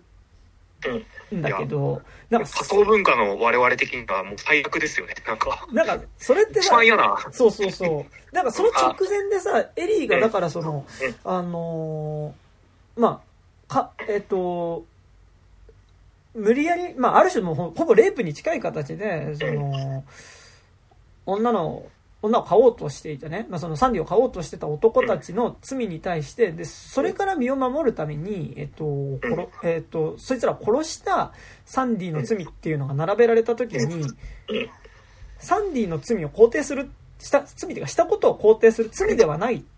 ていうか、まあその、肯定するっていうことをしたのに、最後、その炎で包むことによって、ある意味ちょっと喧嘩両成敗的な感じっていうか、その、いや、とはいえサンディも殺したからね。じゃあ同じ罪の炎で逆という方向でみたいな感じで燃やされた感じがすると、あとなんかそこでサン、えっと、エリーが抜け出すことによって、なんかすごいやっぱその、まあ、とはいえ60年代のことなんでっていうなんかこう過去の罪の炎として、なんかそこでなんかこう、現代と過去っていう、なんかすごいそこでなんか結局一線を引かれてしまった感じっていうのがあって、なんかその、えっ、と、主人公であるエリーの視点としては、ちゃんとそこでその偏った自分の中での肯定、エリー、サンディを肯定するっていうことによって、あの自分の立場とし、自分の立場としてはっていうかその、自分の中の正義として正しいものっていうのをちゃんとそこで選び取って、サンディを肯定したはずなのに、その、物語的な仕組みの中で、その、結局なんか、ある種、両成敗的にさ、なんかこう、まあ、仮にエリーの視点を主観的な視点なんだとするとね、あのサンサンディの殺しを、私は肯定するって言った、えっと、エリーの視点って、視点ってのがかなり主観的なものだったとして、なんか最後、その、えー、かつてそのサンディを買っていた男たちと、その、かその、えー、その男たちを殺しているサンディを同じ炎の中で燃やしちゃうっていうのはなんかこう、悪い意味で客観的なさ、こう、炎っていうかなんか司法の炎っていうかさ、あの、上場借用の余地はあるが、死刑みたいなさ、なんかそんな感じに見えてしまって、なんか俺はなんかね、ちょっとすごい嫌だなって思ったんだよね、なんかね。僕はね、あの、まあ、ゴシック小説が好きっていうのもあるんですけど、はいはいあの、ゴシック小説とかホラー小説ってやっぱ最後燃えてんのってめちゃくちゃ多いんですよ。はいはいはい、で、あのまあ、それで、それをすごく好意的に解釈したときに、その物語でも救えないものってあるんだよねっていう突き放しだと思うんですよ。で、今作も、あの、結構試みとしては、その、あの、タランティーノのワンハリもかなり近いと思うんですよ。その、ある、その、暴力っていうのにさらされた人っていうのを、その、を、こう、どう、で、ある時代のその暴力っていうものにさらされた人っていうのをどうするかっていう話としては、ワンハリもかなり近いと思うんだけど、その、ワンハリってもう完全にもう、あの、救えちゃうじゃないですか、本当に。あの、マンソンファミリーがもう違う、あの、隣の家に乗り込んできてボコられるっていう。あれは炎で救いますけどね。そうそうそうそう。そうなんだけど、今作って、あの、やっぱりあくまで、その、僕ら視点、その現代視点っていうのが重要だと思ってて、うんうん、その、あそこで、あの、安易に救っちゃっていいのか問題っていうのもあるんですよね。だから、その、いや、物語の中で救ったからいいのっていう話ではなくて、そしたら逆にその、あ、あ、あの時救えたんだからいいじゃんっていう、うん、その、なん、なんて言うんだろう、物語内で救ってんだからいいじゃねみたいな、うんうん、あの、こういう風になると思うんだけど、今作って、こう、ちゃんと救えなかったっていうことによって、ちゃんとその、あの、終わった後にちゃんとしこりが残るようにしているじゃないですか。うんうんうん、そ、そっちの方が重要なんじゃないかなと、僕はこう、あの、フランケンシュタインとか読んでても、やっぱり、フランケンシュタインめちゃくちゃかわいそうなんだけど、で、でも、彼って救えんのかなって考えた時に、いや、多分もう救えないんだよねっていう、その、その悲しさというか、あの、まあ、時代象徴する館とともに、そうそうそう。焼け死ぬしかないみたいな。いや、でも、これで言うとさ、今作さ、その後さ、なんかあの、発表会終わったエロイーズとさ、鏡越しにさ、なんかピーンとか言ってた、なんか、あ、一応成仏して、彼女のなんかこう、ね、心の中にはいるんだみたいなさ、なんか、食えちゃってるっちゃ食えちゃってるじゃん。まあ、あそこは、気持ち的に。うん。で、なんか多分今、物語的に救うってなるとさ、それってなんか多分、えっ、と、君の名は的なね、時空を超えた救いになるというかさ、まあなんかだからその、まあ、えー、現在を生きる若者とね、その、な、そこから何年か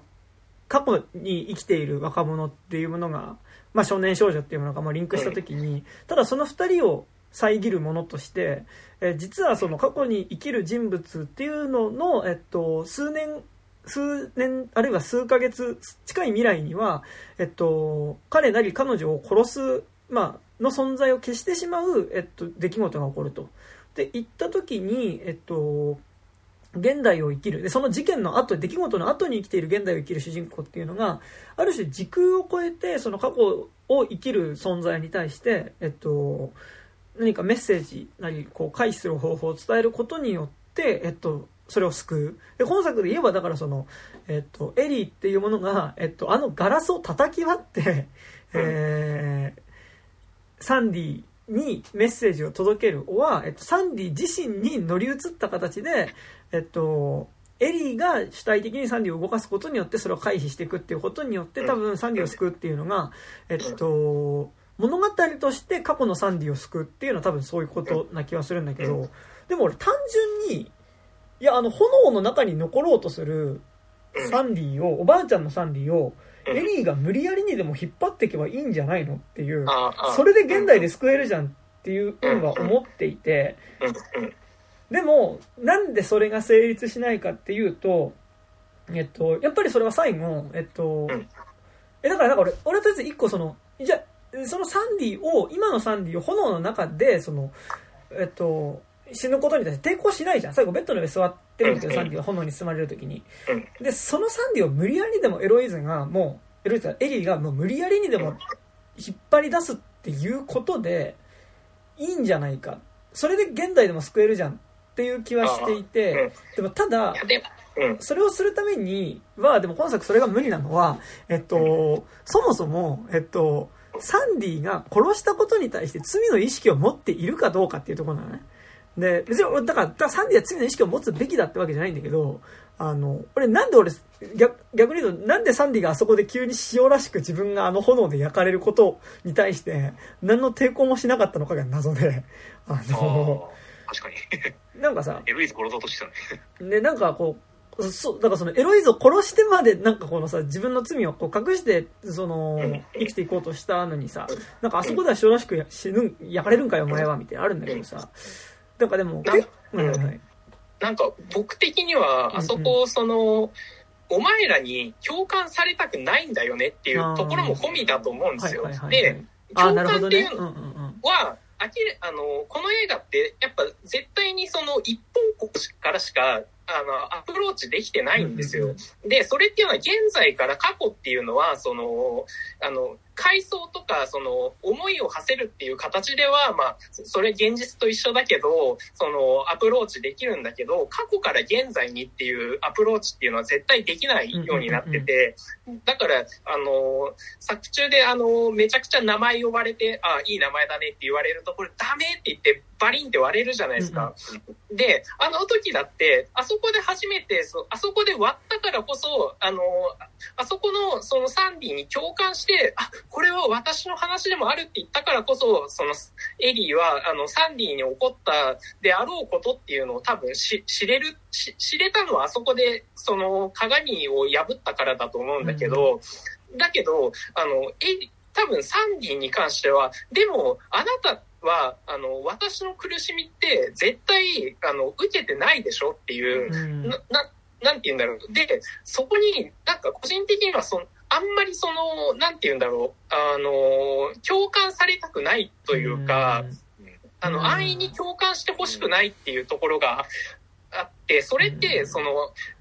現在から見てる僕らとしては、その、やっぱりその、あそこで助かってくれれば、その、あ、なんか、あの、和解できたみたいな、いい感じになるじゃないですか。だけど、でも、過去からしたら別にそんなのって関係ないし、今のお前らがどう思ってよかようが、その、私たちっていうのは絶対に傷ついてきたし、そ、それに対して、あの、何かしらのその救済っていうのを今の話から今の今の方からアプローチするのに対しては、ななんていうか逆に不誠実ではあるのじゃないのかなっていう。人生自体をね失ったからもう取り返せないわけですだからなんか、うん、今作なんかあのあれですよ、なんか最後、あの、あんな鏡越しに最後ね、なんかこう、うん、いるわよみたいな感じが、人分かり合えた感じにしなくて、なんかもっとさ、リングみたいにしてほしくて、うん、リングと同じで、なんかこう、リングもさ、貞子の幽霊を、なんか亡きをさ、こう見つけて、頑張って見つけ出して、抱きしめてあげて、なんか解決と思いきや、呪いは全然生きてて、あの、うん、真田広之殺しに行きますみたいな、なんか、あの、サンディが、あの、現在軸のおばあちゃんサンディが死んだことによって、なんかより、今度は悪霊として、ね、なんかこう、さらにね、あの、男たちを殺し続けるとか、なんか、そんぐらいの呪いが残ってもいい気がするんだよね。なんか、でもそこは、なんかでも、大枠よりもその感じっていうかさ、なんかやっぱ竹木さんに言ったことに、ちょっとの、そこまで極端じゃないけどね、乗っかる感じがあってさ、いや、なんか、俺さっき言ったその60年代と現代でその、サンディが一緒にその、男たちの炎と一緒にね、男たちの炎って言うとなんかさ、なんかいい香港映画みたいな感じですごい嫌なんですけども。まあね、しかもなんか、正直、まあ俺、男の俺がこういうこと言ってるの本当なんかね、今回すごい実は実は喋りながらすごい引けがめちゃくちゃあるんですけど、なんかそのさ、60年代の炎でね、なんかその現代と60年代の線が引かれてしまった感じが嫌っていうのは結構そこの部分ってあってさ、その、じゃあ60年代に売買収させられてたサンディが犠牲になっていた視点っていうのがさ、現代に一切ないって言うんだったら、それは、そのサンディ、60年サンディが、その、エリーに共感してほしくないっていうのはめっちゃわかるんだけど、じゃあ、エリーが生きてる現代に、じゃあそれないの？って言った時に、でもそれってさ、例えばその初めて上京してきた時に乗っかったタクシーのさ、運転手とかにさ、あの、何、君は女優さんなの？みたいな、モデルさんなの？みたいなさ、言われてさ、で、すごいこう、じろじろ見られた挙句にさ、その、君はじゃあ、あの、送り届けたら君の住所が分かっちゃうね、みたいな。じゃあ僕は君のストーカー第1号になろうかなって言われたりとか、あるいはその、こうこういう事件を見てしまったんですっていうふうに警察にさその駆け込んだ時にこう対応した女性警官と男性警官がいた時に男性警官の方がさそのあいつは明石家の女みたいな感じで岸が女だみたいな風に女が言ってるから女だからっていうんでちゃんと話を聞いてもらえないっていうところでの、えっと、視点と、えっと、同じな気はするのね。なんかだからそこで俺サンディが共感してくれるなって言ってしまうの、なっていう風なことであの炎で分かれてしまうんだと、いや、それってどうなのっていうか、なんか、逆にそれでキャンディーマンだとさ、その、過去のキャンディーマン自体がその、だからその、黒人として白人にされてきた差別っていうものを、現代を生きる自分っていうのが一見関係ないように見えて、それって実は全然直接関係あることだったじゃんっていうんで、自分事として受け入れていくまでの話としてキャンディーマンがあった時に、でもそこでなんかその、60年代のサンディっていうものがそこでエリーに対して共感をしてくれるなっていうところであの炎に残っちゃったんだって解釈だと俺結構それってどうなんてちょっと今思う思うんだけど。あ、いやでもそれって現代でも全然言えることというか、うんうんうん、その、なんて言うんだろう。僕らって、こう、当事者に、その、当事者、あの、なんて言うんだろうな、す、すごい安易に当事者になるなっていうか、そ、そこだと思ってて、この映画多分男視点で撮られてるからこそこうなってると思ってて、それって、だから、その、もっと、こう、映画っていう形で消費しなくても、も、あの、めちゃくちゃ傷ついてる人っているわけじゃないですか。それっていうのをちゃんと見せ、あの、見せるというか、うん、あの、そことお前らっていうのはぜやっぱ違うぞっていう、あの、ことだと思ってて、その、あちょっとなんか言いづらいけど、な、な、なんていうかな、その、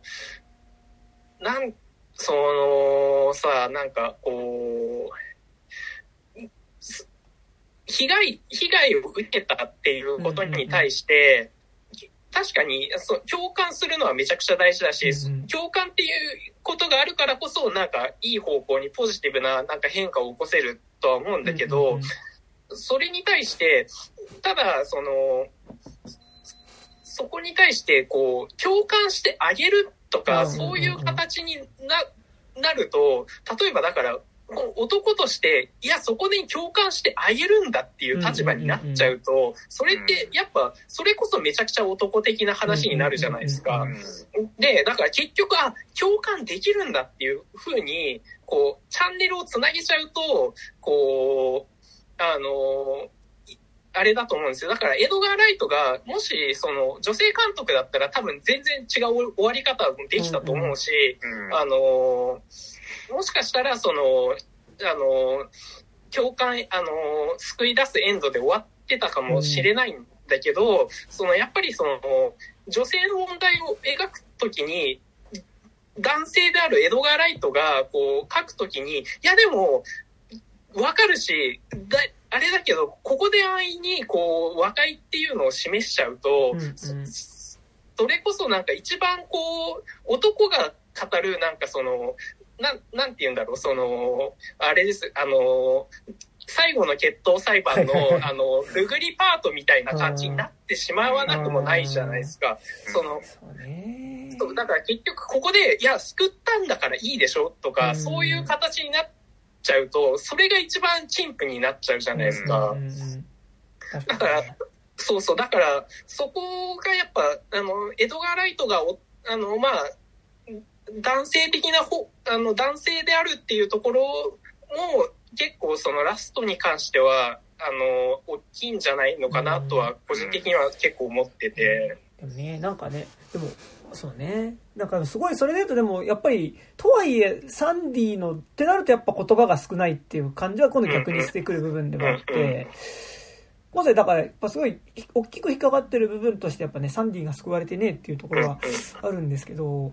って言った時にやっぱ今回実はすごいやっぱエリーがこうある意味の中で完結してる話じゃやっぱ思い込みである可能性あるしなんかやっぱこうやっぱえっとねなんかこう実はサンディが救われてないっていうふうに言ってるけど、なんかもしかしたらサンディは救う必要ってない可能性があって、うん、そうそうそうなんでかっていうと、その、エリー、その、最初にその、エリーが共感してたサンディっていうのは、その、男に言って、性的に学ばされて、それによって搾取されているっていうことに対して、多分その、そこでの被害者としての、えっと、サンディっていうところに共感してはいるけど、でもサンディ自体は、えっと、そこで逆に男を殺すっていう反撃をすることによって、被害者であるサンディっていうのは、えっと、救われている可能性っていうのは、あのもしかしたら可能性もあって、って言った時に、こう、そもそも今回の映画で結構長い尺を使ってやっていた、こう、エリーがサンディを救おうとすること自体が別に、サンディの側からしたら、いやもうそれ何年も前に自分の中では、いやもちろんそのされたことの記憶自体は多分ずっと残り続けると思うし、現代のパートでのサンディは、あの、それ、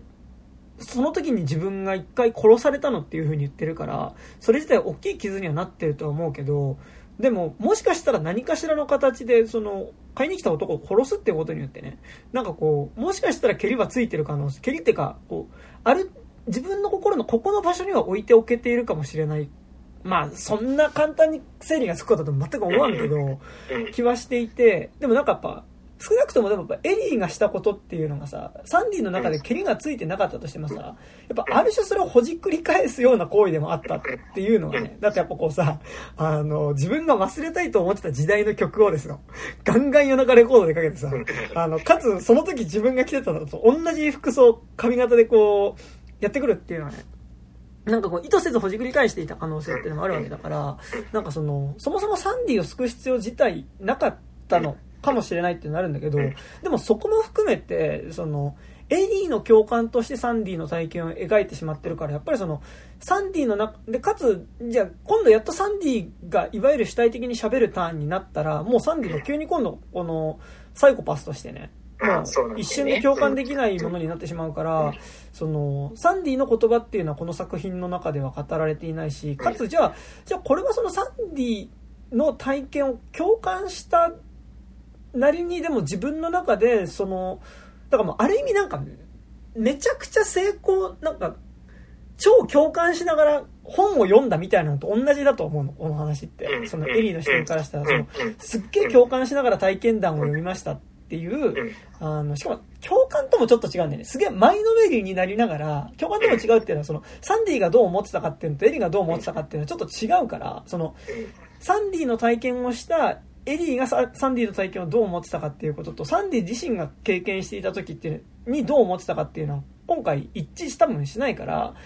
体験談を読んだではなくて、多分、ものすごい前のめりで起こった事実を、まあ、こう、起こった事実でもねえんだよな、だからな。を、まあ、いや、なんかこう、勝手にっていう突き放し方のテンションではないんだけど、でも、勝手にサンディの話をちょっと断片的に聞いたもので自分の中で物語を作ってしまって、それでものすごいダメージを食らっていた人の話でもあったりするから、でもなんかだから今作って結局出せるものとして、でも、その上での、でもなんかその、まあ、結局その自分が最高って思ってた60年代カルチャーの中にあったそのある種のこう作詞の構造みたいなものを当事者として体験した時にじゃあ自分がそれをどういうふうに作品として昇華させるかっていう話だと思うからなんかだから実はそもそも救うとかねなんかその共感自体もすごい独りよがりなものである話だと思うんだけどなんかってなってくるとでも実はいよいよじゃあなんか全然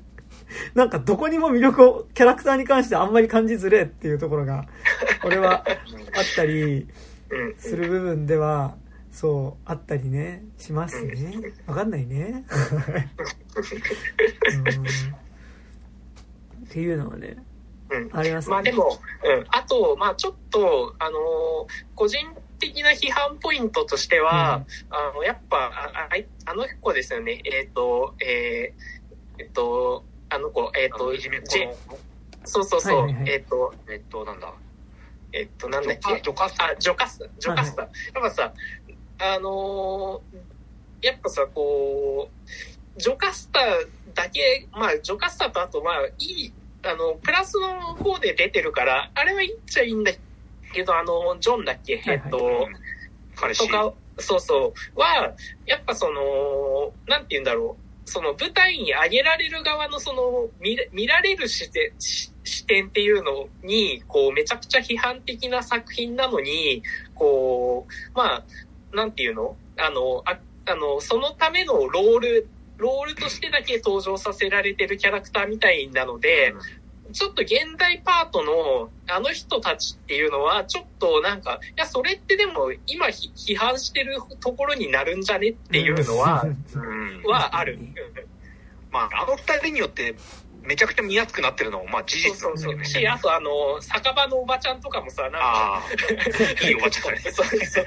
そう。遅刻だよ、みたいな。そうそう。ああくまで、その、本人たちの、その、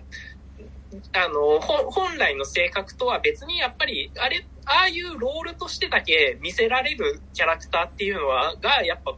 なっちゃってるから、そこだけはやっぱり、あの、このテーマを語るときに、もうちょっと、だから、なんか、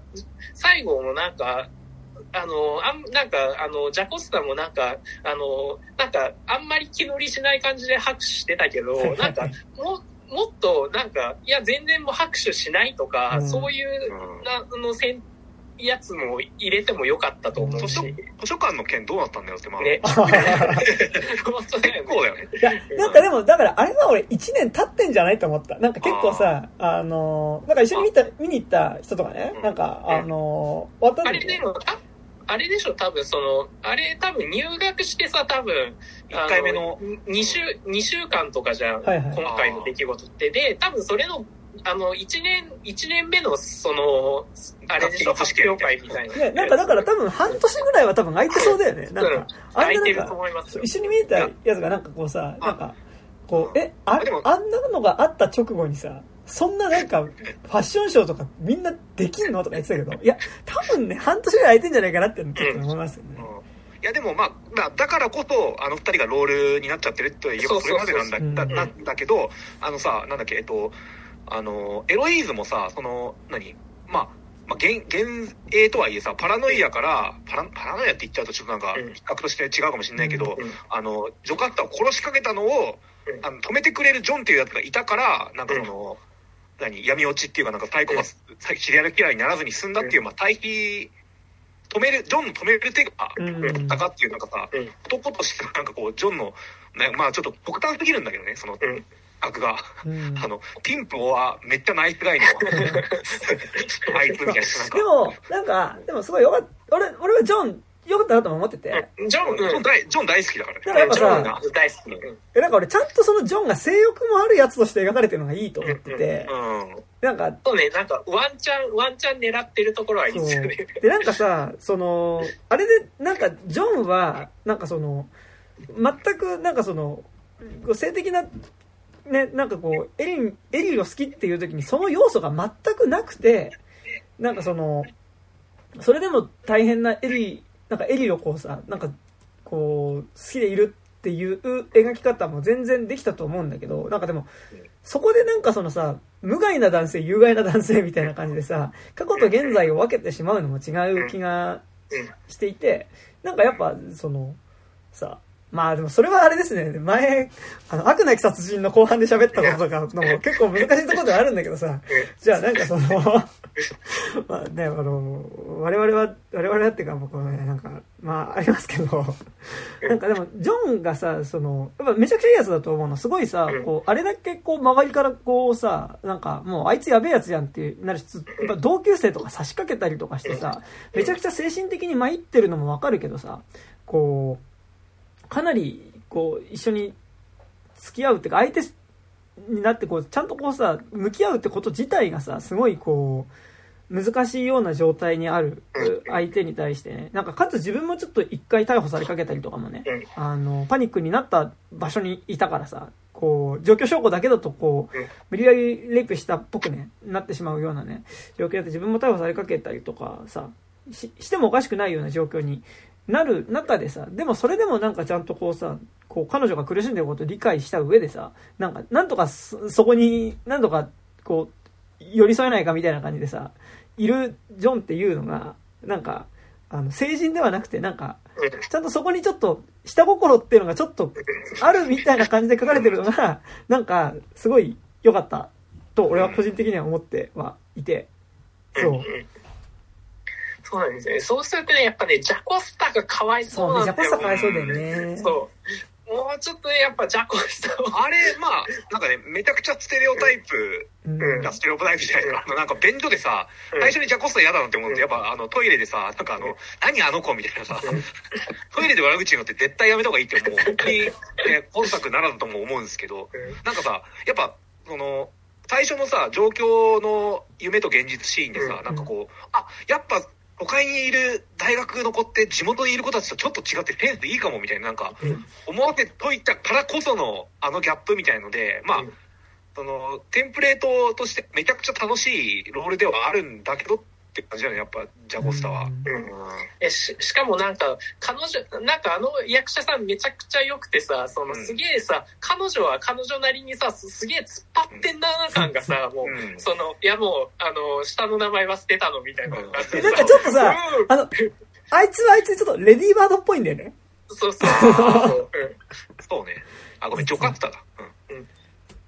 うん、なんかさあのー、ちょっとさっきの話ちょっと戻っちゃうんだけど、だからでも思ったのが、今回エリーが男だったらさ、うん、なんか実はなんかもうちょっとなんか違和感なかったかもしれない俺、うん、と思った話を聞いてて、なんか、やっぱ共感できないところではあるし、なんか共感でき、俺が共感してみるためには多分、男としてあれを、なんかこう、自分がされる側として体験するでもいいし、逆にする側としてそこに参加してしまって、疑似的に体験してしまっまあ、する側はないか。でもなんかそのさ、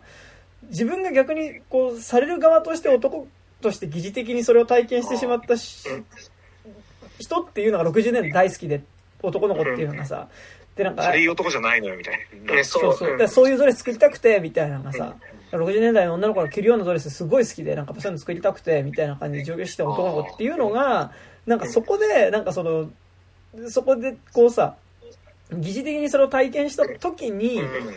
どう作るかっていうとこだったりとか、そこでやっぱ共感するなっていうのはやっぱすごいわかるし。ね。そんで、現代に帰った時に、あの、それこそ、ジョンの女版っていうかなんかこの、好きな女の子がいて、その子と、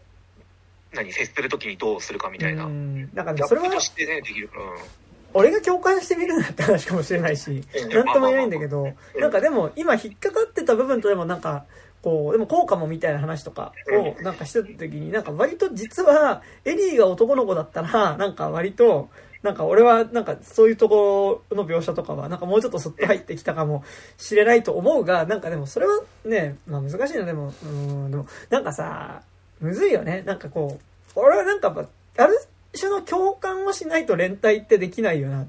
とは思うし、なんかこう、なんか事実としてそれ自体に対してさ、あの、間違ってるっしょって言って怒ることはできると思うんだけど、でもなんか、やっぱそこでのある種の当事者じゃないにしても、なんかこう、なんかそこ共感って言っちゃうとなんか違う気もするんだよね。なんか難しいんだけど、なんかでも、こうさ、じゃあ自分が逆に共感できるタグがないと、その出来事に関しては声を上げられないのかっていうのもちょっと違う気がするしね。まあ、あれですよね、あの、去年やったそのカミュとかだと、あの、うん脳で、脳で連帯しましょうっていう。はいはいはいはいはい。うん、そうそうそうそう。そうね。そう、なんかって言うと結構難しいよね。なんかでも確かになんかその60年代のことに今とはなんかね、自分、でもこれって自分にとってはそれだからっていう風な共感っていうのは、でもなんか、そこに対してやっぱ正直こうさ、ね、男として男であるっていう意味では、ま、マジョリティの側にいるときに、なんともちょっとそこに関してちょっとやっぱ今作やっぱ言いづらいところはめっちゃあるというかさ、ではあるのだが、そうそうそうそう。まあ、男として共感で言うとさ、まあ、完全にこれいらんこと言いますけどさ、はい、あの、何、殺されたさ、あの、売春親父たちの中にもさ、ひょっとしたら一人ぐらいさ、普通になんか、風俗店でデリヘルの子呼ぼうと思ったら急に殺された人とかも いたのかなとかちょっと考えたけどね。うん。まあそうだよね。まあねあ、あいつらの肩を持つわけではないけど、まず一番悪いのは、シンプルに。ピンクのあいつが一番悪いからね。聞いてないけどみたいな。でもなんか、そこむずいよね。なんか、あの、さあ、とはいえ、なんか需要に対する供給みたいなさ、やっぱその欲望があるからっていうところではあって、まあなんかね、でもむずいよね。うん。すごい。そこはね。じゃあ、そういう需要が一切ないのかっていうとさ、いやなんか、どうなのとは思うし、俺はなんか割と、わかんないよ。なんか、大学の時の、なんかそういう学問をね、なあまあそのなんか、三橋純子先生っていう先生がいて、あの、その先生が授業で言っていた、なんかその、売春自体が問題っていうよりは、やっぱこう、それをしなきゃ、それがこう、結局、非合法だけど合法みたいな感じで、やっぱ行われていることによって、やっぱりその、ある種の、その、こう、暴力団だったりとかさ、なんかやっぱこう、そこで働く人っていうのが安全が確保できない状況になんかなってる。ところで働かされてる。で、なんかだからそういうところで働かされてるから、なんかだからその、まあ、そういうところで働いてるから、なんかそれをこう、人に言えなかったりとか、まあ、あるいはなんかその、そこで何かこう、病気になったりとかね、なんかこう、暴力を振るわれたりとか、客にしろさ、その、雇い側に暴力を振るわれるにしろさ、やっぱりそこがすごい見えなくなってることっていうのが、なんか一番の問題であって、なんかその、売春っていう行為自体に、えっと、の是非とは別で、なんかやっぱそもそもその、それをやるっていう時に非合法だけど合法みたいな、感じになっていることっていうのがそもそもそこで働く人の立場自体をめっちゃ弱くしてるっていうのが一番の問題としてあるみたいな。のはなんか俺は割となんかそこはすごいそうだなと思っている部分ではあって。でそれはなんかやっぱりそのコロナの最初の方のやっぱその給付金とか出す出さないの時とかもさやっぱりそのそういう水商売とかそういうその風俗産業の人に出さないみたいなねこととかともやっぱりそれってやっぱりその合法だけど非合法みたいなさポジションに置いてるからそうなわけであって、なんか、あの、私なんか、なんだろう、やっぱ知り合いでなんかその障害者専門のデリヘルをやってる人がいてね、の、えっと、オーナーをやってる人がいて、で、なんかやっぱその、障害も、のなんかその、結構さ、性欲自体はあるけど、やっぱりその、すごい本当に体が全く動かなかったりとか、こう、コミュニケーションが取りづらい障害あったりとかする人に、なんかちゃんとやっぱ性欲とかがあった時に、なんかそこ、性欲とかもあるし、やっぱそういうのがしたいって気持ちもあるしね。で、行った時になんかそこにその、あの、デリヘル嬢と一緒に行って、その解除もしながらそういうことをするみたいなね、人とかをなんか知ってたりすると、なんかやっぱこう必ずしもそういうのが、は、なくせっていうふうには、なんか俺はちょっと言いづらいところもあったりとかは、なんかどうなのかなともちょっと思ったりとかはするんだけど、そうね。でもなんか、とはいえ、でもあそこで買いに来た人っていうのが、でもなんかな、ちょっと肯定しづらいのがさ、やっぱりなんかほら、普通に、買い方として、買い方と、買い方としてって話じゃないんだけど、なんかやっぱ、こうさ、なんだろうね、こう、でもあれってなんかやっぱそれこそジュディの最初とかで出てきたさ、その、ある種、こう、立場を利用しての行為にもちょっと近いじゃん。その、多分そのプロデューサーとして紹介するよみたいな形で多分やってる感じはするし、そうそうそうそう。っていうのはなんかね、思いますな。わかんないけど。最近だとあの、何？あの、悪くなっちゃった方のガイナックス、あの、はいはい。原型がなくなった方のガイナックスやってましたよね。うん。うんね。まあ、あと、なんか、まあ、今作の話じゃないけどさ、やっぱその未成年に対する回収みたいな風になった時ってさ、それってなんかその、いや、そこ店が提供してたから買っただけですよっていうのはさ、あの、でもそれって、とはいえ、分かった上で買ってるじゃんっていうとこもあったりはするから、まあ、なんとも言えないのだが、難しいですね。はい。難しいですね。難しいですね。はい。ですね。あと、まあちょっとさまつなとこですが、なんかその、さっきのね、なんかそのさ、床下に死体が隠してあってっていう件ね。あったじゃないですか。そのサンディの、あとエリーが住んでる部屋に、実は下にサンディが60、だから今で言うとちょうど60年前ぐらいか。60年前ぐらいに殺した死体があるのだみたいなさ。いやまずさ、あの、床下っていう時にさ、下の階とかって大丈夫なのみたいな。あの、汁、汁。体液が。そう。てか、重さで抜けんじゃねえか、あんだけ埋めてたらって。ねだって、多分2桁はいますよね。あれじゃない？あの、アルジェントのインフェルノみたいになんかこう、4階と5階の間に4.5階みたいなのがあって、結構な、0.5階分ぐらい結構なスペースがあるみたいな。そう。だからそう、汁が染み出てんじゃねえかっていうのがちょっと引っかかりだったのと、あとなんか、匂うんじゃね？と思ったんだけど、でも匂うんじゃね？っていう件に関しては、一応、部屋を借りた時に、あのおばあちゃんサンディが、いや、この部屋、あ、ニンニク大丈夫？ニンニク好き？みたいな。あ、ニンニク好きっすよって言ったら、いや、この部屋、と近くにフランス料理屋があるから、めっちゃニンニクの匂いするから。っていうふうに言ってたのが、伏線だったのかな、みたいな。なわけあるかい、みたいな。ニンニクの匂いって、そそんな、ね、違うだろうさすがにって思うけど。まあ、人、人間が腐った匂いがニンニクっぽいからニンニクっぽいって言ってたのか、匂い消しで定期的に超ニンニクをぶち込んでるのか、ねうん、かんない。匂い消しでしょ。あれさ、何？近年、近々でも人を埋めてたってことなのあれ。いや、昔のじゃない？うん、昔の。うん。じゃあもう、さすがにね、骨に。白骨化した、ミイラ化してるか。ねうん。でもなんか、さ、その、それはね、せめて床下埋めないみたいなさ。うん、なぜ屋根裏みたいなね。うん、まあ、当時の下宿先があそこだったから、うんうん、でもなんかさ今もう家主はサンディになってるってことはさ多分最初サンディじゃなかったでしょどっかで多分買ってはいるわけじゃん。あのアパート自体は、やっぱちょっと下下移そうよみたいなさ。なんか そんな見つかるかもしれないリスクを犯してまで部屋貸すなよお前っていう。設定中としてはやっぱそこら辺めちゃくちゃね、うん、なんか、うん、雑っていうかさすがにねなんか気づくだろうみたいな。みんなこの部屋に来たやつがいなくなってるぞみたいな。なん。か、うん、ね思った部分ではありますね。はいはい。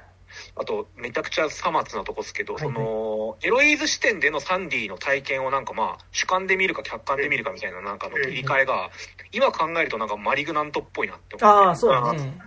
うん。マリグナントはめちゃくちゃそれがさ、最後のオチにいってるからなんか、うわ、うめえみたいになるんだけど、うんうん、ここの主観だったのとここで客観だったのってそういうことかみたいな、なんか、感じなんだけど、今作もだからそのマリグナントパッチ入れると割となんか、あの、新たな読み解きができるのかなみたいなこと思ったり思わなかったり、別に何も分かってないけど、うん、しましたね。はい。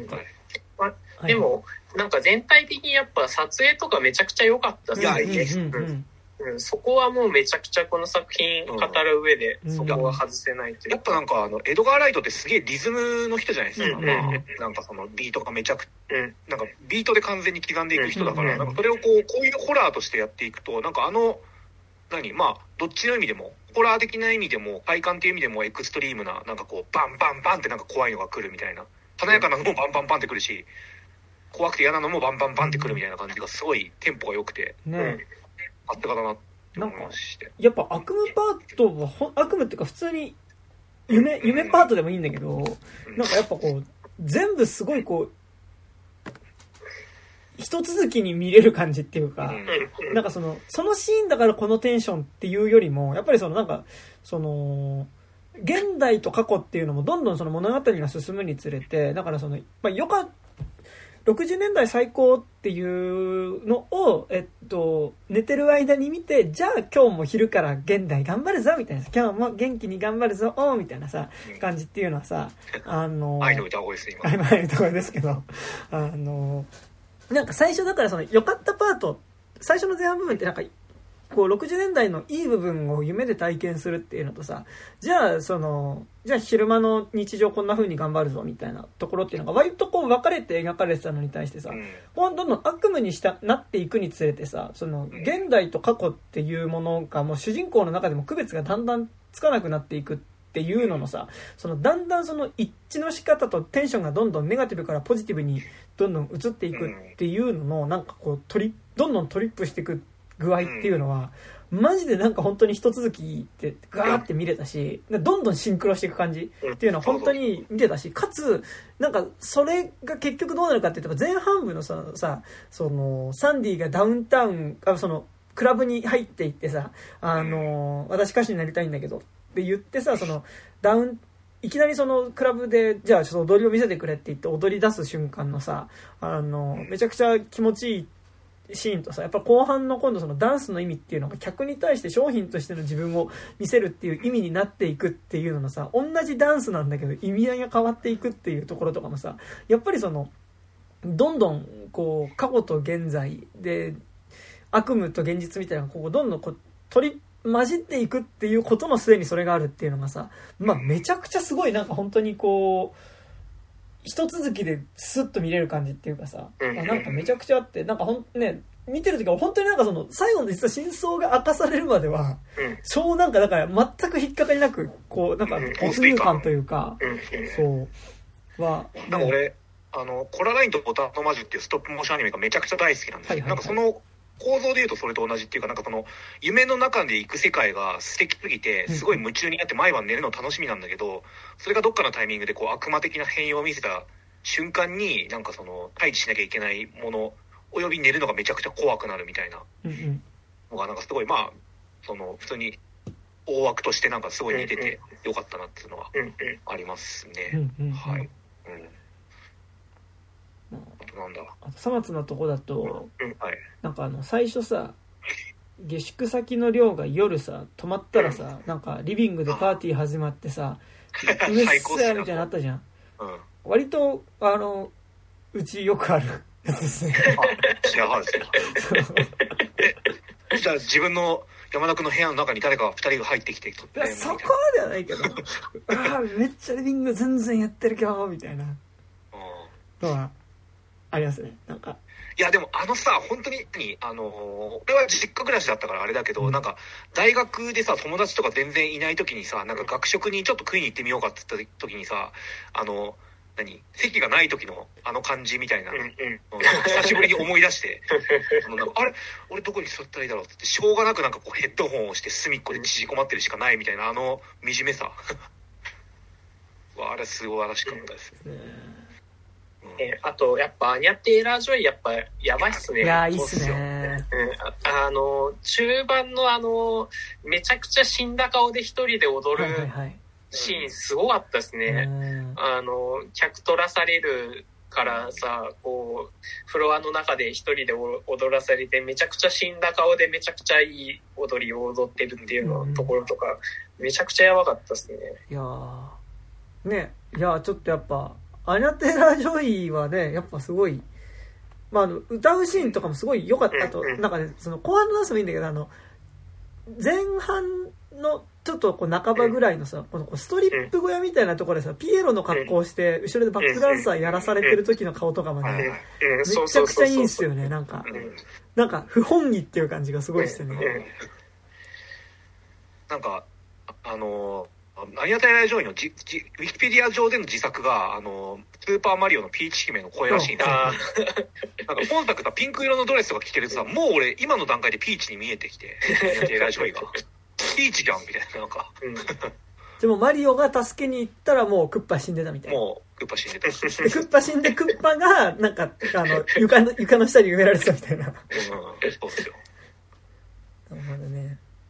あとあれですね、なんかあの、ジョンのコーラの渡し方、僕すごいいいなってました、ね。いい。真似したくなっちゃう。あれ良かったですね。うん、あれいいっすよ。でもやっぱ、なんかこういう映画でこう、女優さんがさ、こう、フェティッシュに取られてれば取られてるほど、俺はどう考えればいいんだろうっていうふうにもね、やっぱな,、なるよね。そう、だからなんか、あの、今作の感想とか見るときにさ、なんかその、ゴージャスさをなんか先に上げるか、プラさを先に上げるかみたいなのがね、割と二分されてて、なんか最近なんかツイッターでプチバズしてたなんかやつでさ、なんかその、めちゃくちゃ笑ったのがさ、なんか、まあ内容としてはその、こういういい男の子もいるよみたいなので、ジョンのことが書かれてるんだけど、引用されてる写真が、ああの、サンディと、あの、ポパイの、ポパイの記事ですよ。ポパイね。そう、ポパイの。なんか、うん。なんか、あの、ピンプしてみて、ない楽しそうに走ってるとこあって。お前それダメだろって。それダメだろって。めちゃくちゃ笑ったんだけど。なんだろうね、あれさ、うん、記事書いた人とさ、なんかあの、うん、その、SNS でさ、さす、なんか画像つけた人がさ、別だったのかねなんかあの、配給会社とかから洗剤でもらった写真の中から適当に選んだとかさ。うん、そうじゃない？そんな感じするよね。まあまあ、一瞬、本当に知らなかったらさ、なんか、あ、これかってなるもんね、ちょっと。あ、でもそれにしてあの、ピンプの相手がさ、もう、悪すぎて顔が。最初から悪いやつの顔だったよね。絶対こんなね、ロマンチックに映してはいるけど、絶対ロマンチックじゃないとわかるもんね、なんか。ですね。はい。あとなんだろう、なんかあの、俺あの、これ、今作見る前日にあの、浅草キッドを見たんですよ、ネットフリックス。はいはいはい。見ました浅草キッド。いや、見てないですね。なんか最初の北野武がなんか、3DCG みたいで怖いなって思ったぐらいですね。あれ、なんか特殊メイクらしいですよ。特殊メイクして柳楽くんでしょ？そうそうそう。なんかあれさ、なんか竜が如くの人がまんまいるみたいな感じじゃない？わかるわかる。あれちょっと怖いよね。うん。不気味の谷の限りなくリアルに近い方みたいな。なんか。ねちょっとあれ怖い。俺あそこ怖いなって印象しか言わない。うん。いや、だから、あの、浅草キッドでも、は、なんかララスト、なんかその、まあ、幻想シーンみたいな感じで、うん、ワンシーンワンカットで、その、ロータケシが、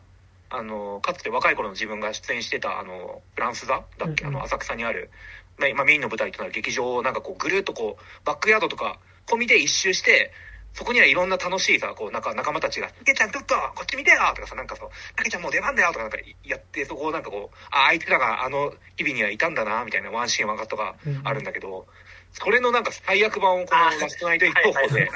なんか見せられて、うわーみたいな、アクターキットで昨日見たやつの最悪版だ、みたいな、なんか。あの、楽屋裏が一番地獄だったあのシーンで。でもなんかさ、いいのが面白かったです。うんなんかロンドンの話にはなってたけどさ、うん、まあこれに近いことって多分、まあ、かいろんね日本だってさやっぱその芸能史みたいなものを見た時にやっぱりそれは絶対あるだろうしさやっぱりこうジュディを見た時にね、まあ、ちょっと違うけどジュディを見た時にやっぱり美空ひばりのことを思い出したりとかはさやっぱりするわけだしさなんかやっぱねあのこういうことはあるよね多分ねなんか。浅草キッドでもあいつあの人、えっ、ー、と門脇麦演じる人が歌やりたいんだけど、うん、いくら歌歌っても、ね、歌いいからさ、おっぱい見せてくれよみたいな、なんか、めちゃくちゃ言われるっていうシーンがあって。まあ、最後それを牧歌的に割と落としてたりもするんだけど。うん。で、なんかしかもなんかさ、わかんないけど、しかもちょっと俺がすごい好きな部分でもあるから何とも言いづらいんだけどさ、うん、なんかそういうそのカルチャーの中におけるちょっとさ、うん、その、夢見てきた人みたいなある種なんか個性的にこう搾取してしまったりとかね、することってさ、なんか、もう、割と描き方によっては割と現代とかでもさ、なんかこう、古き良きこうさ、バンカラな世界というかさ、あのー、カルチャーマッチョの世界としてさ、割とそういうのって描かれがちでもあるからさ、なんか、俺結構そういうの好きなんですよね。なん。かね。あのだったりするからさ、なんかそこは本当難しいなっていうのはね、なんかそれこそ全裸監督とかさ、ね、もしかしたら日活ロマンポルノとかだってさ、全くそういうのがなかったとは言えないしさ、東映のヤクザものとかだってね、そういうことはね、なかったとは全然言えないので、そう。まあ、難しいよね。とは思うですね。はい。はい。そんな。はい。ありますか？大丈夫です。はい。まあ、俺一番今作見て思い出したのは、あの、思い出のマーニーで、なんか最後の、なんか、あの、お前かよ、みたいな。ばあさんお前か、みたいな。なんか、なんかそのさ、何？思い出のマーニーでもさ、なんか、なんかその、現代となんか過去のこう、華やかなあれが、なんか、なが、なんか、なんか繋がりそうで、皮膚感覚で繋がらないみたいななんか違和感を残してちょっと終わるんですけど、俺、なんか観客としてね、この感じがすごい近かったなってちょっと思いましたね。なるほどね。うん。はい。はい。